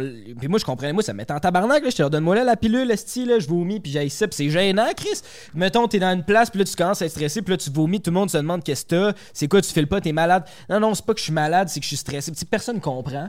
Fait que genre, moi, j'étais genre, donne-moi la pilule, puis ma mère a jamais voulu, puis au- aujourd'hui, je pense que c'est une des meilleures affaires qu'elle a faites pour ma vie parce que maintenant j'ai développé cette espèce de force là mentale de pouvoir pas nécessairement contrôler mon anxiété mais au moins vivre avec puis comprendre les sentiments que j'ai puis faire comme un gars c'est pas genre pas si pire. Puis là maintenant tu sais ça m'arrive plus de faire des grosses crises d'anxiété puis d'en vomir puis d'être à ce point là puis c'est parce que j'ai tellement vécu avec ça longtemps que maintenant on dirait que j'ai comme été capable de master un peu ce feeling là fait c'est pour ça que je trouve des fois c'est dangereux de, le monde qui vont rapidement sur la médication. Puis I guess qu'il y en a que c'est parfait puis genre qu'ils ont vraiment besoin de ça mais moi de mon expérience de pas en prendre puis que ma mère dise non ça a été comme la meilleure affaire C'est tellement fort, ces médicaments-là. là. Quand ils ont retrouvé mon cousin mort dans le fleuve, là, sa mère. Quoi? J'avais-tu déjà compté? Eh ouais, vous, Dans le fond, c'est qu'ils ont. Long story short, c'est que mon cousin il a été porté disparu, puis ils l'ont retrouvé cinq jours plus tard, mort dans le fleuve. Je pense, moi, je pense que tu l'avais dit dans l'épisode avec Victoria Charlton, hein? Ouais, ouais, ouais, Ouais. c'est ça. J'écoute votre podcast, je suis une grande fan. Shit. Shout out to the six. Puis, euh, justement, la mère de mon cousin, quand moi je suis arrivé à la maison, elle était complètement détruite. Elle avait aucune idée que je venais d'arriver. Tu sais, son fils venait de mourir, elle venait de l'apprendre. oui. Puis là, elle a pris des médicaments. Puis quand j'étais parti prendre un lunch, quand elle a pris sa médication, puis quand je suis revenu, elle était flambant neuve. là. Genre, tous les oiseaux chantaient, tout était beau. Elle savait que son fils était mort, mais pff, elle, ça s'en calissait un Ouais. peu, puis euh, il n'y avait plus aucun stress. Fait que c'est quoi que c'est quoi que ça peut jouer à long terme sur du monde qui prennent des médicaments forts de même? Elle, c'était extrême, ça devait être une fucking grosse dose. Puis je sais pas c'était quoi la médication, mais ça doit vraiment jouer, avoir un impact, euh, je pense, négatif. Aussi positif, mais sur la santé, ça doit quand même être assez intense. Ben, premièrement, c'est que tu vas te tourner vers ça pour essayer de calmer ton anxiété au lieu justement de le gérer. Euh, deuxièmement, c'est que ça vient changer les connexions dans ton cerveau. Tu sais, ça vient juste sur tes neurotransmetteurs, sur ce qui transmet l'information, sur ton système nerveux. Fait que c'est clair que ça a une instance. Puis tu sais, quand tu vois que comme tu passes d'un état de panique à un état, tu planes, ben c'est sûr que tu sais, la prochaine fois que tu es en panique, ton réflexe, ça va être c'est un conditionnement, là, ton Ben réflexe, ouais. ça va être d'aller rechercher ça, tu sais. Fait qu'il faut être vraiment très prudent avec ça. Puis les médecins sont prudents aussi quand ils prescrivent ça là, de plus en plus. Ça, je disais, il y, a un- y y a documentaire sur les opioïdes, je pense que ça s'appelle, sur Netflix. Euh, c'est- c'est il y, a y plein de documentaires qui sortent là-dessus parce que ça a ruiné la vie de plusieurs personnes qui sont devenues addictes à ça parce qu'ils pouvaient pas fonctionner sans ça, tu sais. Mais c'est ça, j'ai- entendu quelque chose l'autre fois que comme... euh, ben, en fait, j'ai entendu quelque chose. Mes amis m'ont conté que eux autres... euh, genre, il y a une de mes amies qui est TDAH, puis elle a des médicaments, je me rappelle plus c'est quoi, là, mais ça doit être le Ben, genre mainstream. vivance ou... euh, Ouais, c'est ça. Puis eux autres, des fois, ils se font un trip, là, ils sont comme Ah, OK, ben genre, va, nous- va nous chercher une de tes prescriptions. Puis eux autres, ils, genre, ils font une petite soirée, au lieu de se saouler, ils prennent, genre, de la vivance. Ah. Ça les buzz, genre, vraiment, là. Oh, ouais. Ils sont comme, mais je peux pas croire qu'elle, elle prend ça tous les jours pour être capable de, genre, fonctionner. Puis les autres, ils prennent ça, là, puis ils se sentent, là, buzzer, buzzer, là. Ah, Puis ils aiment ouais. ça, là, tu sais, c'est un buzzer le fun, à ce qui paraît, là, tu sais. C'est quand même... c'est un peu comme du speed. Tu- ils donnent ça à des enfants, là. Tu sais, c'est quand même intense, là. Mais c'est nécessaire pour certains. Tu sais, moi, j'ai beaucoup travaillé avec les enfants, puis mettons, il y en a un que je pense, il était tellement, là... Sérieux, je sais pas comment ses parents faisaient pour le gérer, là. Genre, t'as un enfant comme ça, t'as envie de le retourner, là. T'es comme... J'ai j'ai plus le reçu, mais tabarnak, comme... J'aimerais... Genre, c'était intense, là. Il était... Il était hyper actif, là, mais c'était pas gérable. Puis pendant l'été, c'était au camp de jour, pendant l'été, il a commencé à prendre la médication. Il est devenu comme... Il marchait avec le groupe et tout, puis c'est comme... Hé, mon Dieu, mais c'est le jour et la nuit, là. Ouais, c'est quand même. euh, Pensez-y bien, hein, c'est un débat. Genre, t'en parles, puis je suis comme pour, mais contre. Je on dirait que je suis en tant que parent, ça C'est du cas par cas, tu sais. C'est ça. Ben, T'imagines, tu sais, quand tu prends la décision, si c'est une décision, d'avoir un kid, mais toi, là, tu t'imagines que ton kid, là, ça va être. euh, il va être Jésus. parfait, là, tu sais, dans le sens. À chaque fois que quelqu'un a un enfant, s'imagine ça, là, que lui, son enfant, il va dire s'il vous plaît, merci. Mais c'est parce que. Dans les faits, quand tu as ton enfant, il va avoir sa propre personnalité à lui. Mhm. Ça se peut qu'il y ait des troubles d'apprentissage. Ça se peut que ce soit pas aussi facile que qu'est-ce que tu penses. Fait que personne est préparé à ça. Fait que je pense que c'est tellement du cas par cas. Là. Tu sais, il y a du monde qui sont comme oh, moi jamais mon enfant euh, prendrait ça, mais tant que t'es pas parent, tu peux pas le savoir. C'est ça. Moi, je voudrais que mon enfant soit comme le- mon beau-frère. Je serais béni. Ça donne parfait, ce gars-là. Euh, non, mais je me pète le break constamment. C'est- Moi, ce que juste C'est ton enfant, seul défaut. C'est comme moi, mais avec un break en béton. C'est ça que j'ai. Break 15, justement, si t'as envie d'avoir des rabais chez Fit. Ah non, on peut pas vraiment dire ça. Ouais, non, mais chez Eros. Non! Hey, Anne-Marie 15, là, reste chez vous. C'est break 15 que ça se passe. Alarme 15. Party let's fucking go, mes petits minous. Merci d'avoir été là. On a eu euh, des beaux sujets de conversation. Merci beaucoup, Julie Pierre. Ben, ça me fait plaisir. Animatrice du euh, podcast Mythoman, vous irez voir ça. Lâchez un abonnement, un commentaire, un like, tout pour faire virer l'algorithme. Commentaire gentil. Pour me dire que je suis une salope. Allez-y, la gang. Je suis prête. Let's go. Woo! Shout out au plot à poc. Mon beau-frère, merci aussi de t'avoir euh, prêté au jeu. Sincèrement, tu nous as donné du bon contenu. Où c'est qu'on peut te retrouver, sa toile, mon minou? Excellente question. Vous pouvez me retrouver sur Instagram, emile.bedard, si jamais. Sinon, YouTube à toutes les semaines, les jeudis, 18h30, sur Prends un break. Puis donnez de l'amour là, à Anne-Marie cette semaine. T'as été bonne cette Ben semaine. En plus, t'as ton ordi, t'es préparé, t'as des notes. Temps. grosse animation T'as de des beaux ongles aussi. Wow. Merci. Ouais, elle se donne en esti ses ongles. Ouais. Puis elle m'a lifté sous. Fait que ça tes sous. ça mérite au moins un like. Là. Pas juste toi, juste les gars de prendre un break. Tous les gars de prendre un break complètement sous. Puis Jay a renversé sa bière. Je l'ai dit tantôt. Mais mais- on en parle dans le Patreon. Fait que vous irez voir ça. Ouais. Wow, bravo. Merci à Pizza. Oups. Merci à Pizza Salvatore avec le code euh, LLUI15, 15% de rabais sur tout, mon petit minou. Va te. Euh, pizza new-yorkaise, croûte farcie, it's a fucking banger. Aussi, Case Me sur casemedesign.ca avec LLUI, 10% de rabais sur tout. Un gros shout-out à Chuck, sa console, l'homme le plus bandé au Québec est complètement euh, satisfait de cette... je sais pas ce que je dis, là. Est-ce qu'il est hot? C'est l'homme le plus bandé Il y a- du Québec. C'est calme. ah non, mais ça a été un trooper aujourd'hui parce qu'on a fait. Ça fait combien de temps qu'on enregistre? On a fait quoi? 5 heures de podcast aujourd'hui? Puis il est toujours souriant, c'est c'est Ouais, ça je veux dire. Regarde, il, est en- il fait des clins d'œil, il sourit. micro pour les prochains, là, pour qu'il puisse C'est que la première apartés. fois que je l'ai rencontré, ben je l'avais déjà rencontré une fois, mais comme vraiment euh, random. Mais la deuxième fois que je l'avais rencontré, je me rappelle plus que je l'avais rencontré. Puis c'était au studio à Tom Levac. Puis là, il m'avait ju- il m'avait aidé à amener le décor au début d'entre elle et lui. Puis là, genre, on, on a été 10 minutes ensemble, mettons, 10-15 minutes. Puis là, en partant, il dit Frank, viens ici. Il me fait un gros colleux, là, comme si c'était mon vieux chum. J'étais comme Tabarnak, ça c'est de l'amour. Puis depuis ce temps-là, ben, Chuck, je dis qu'il est bandé raide. fait que merci, mon Chuck. C'est un petit hommage à Chuck. Ben, bye, à la prochaine. Ah, et Chris, oubliez pas de vous abonner à la chaîne entre elle et lui. Mythoman Podcast. Prends un break Zesty Gang 69 sur, Twitch. Oh yeah!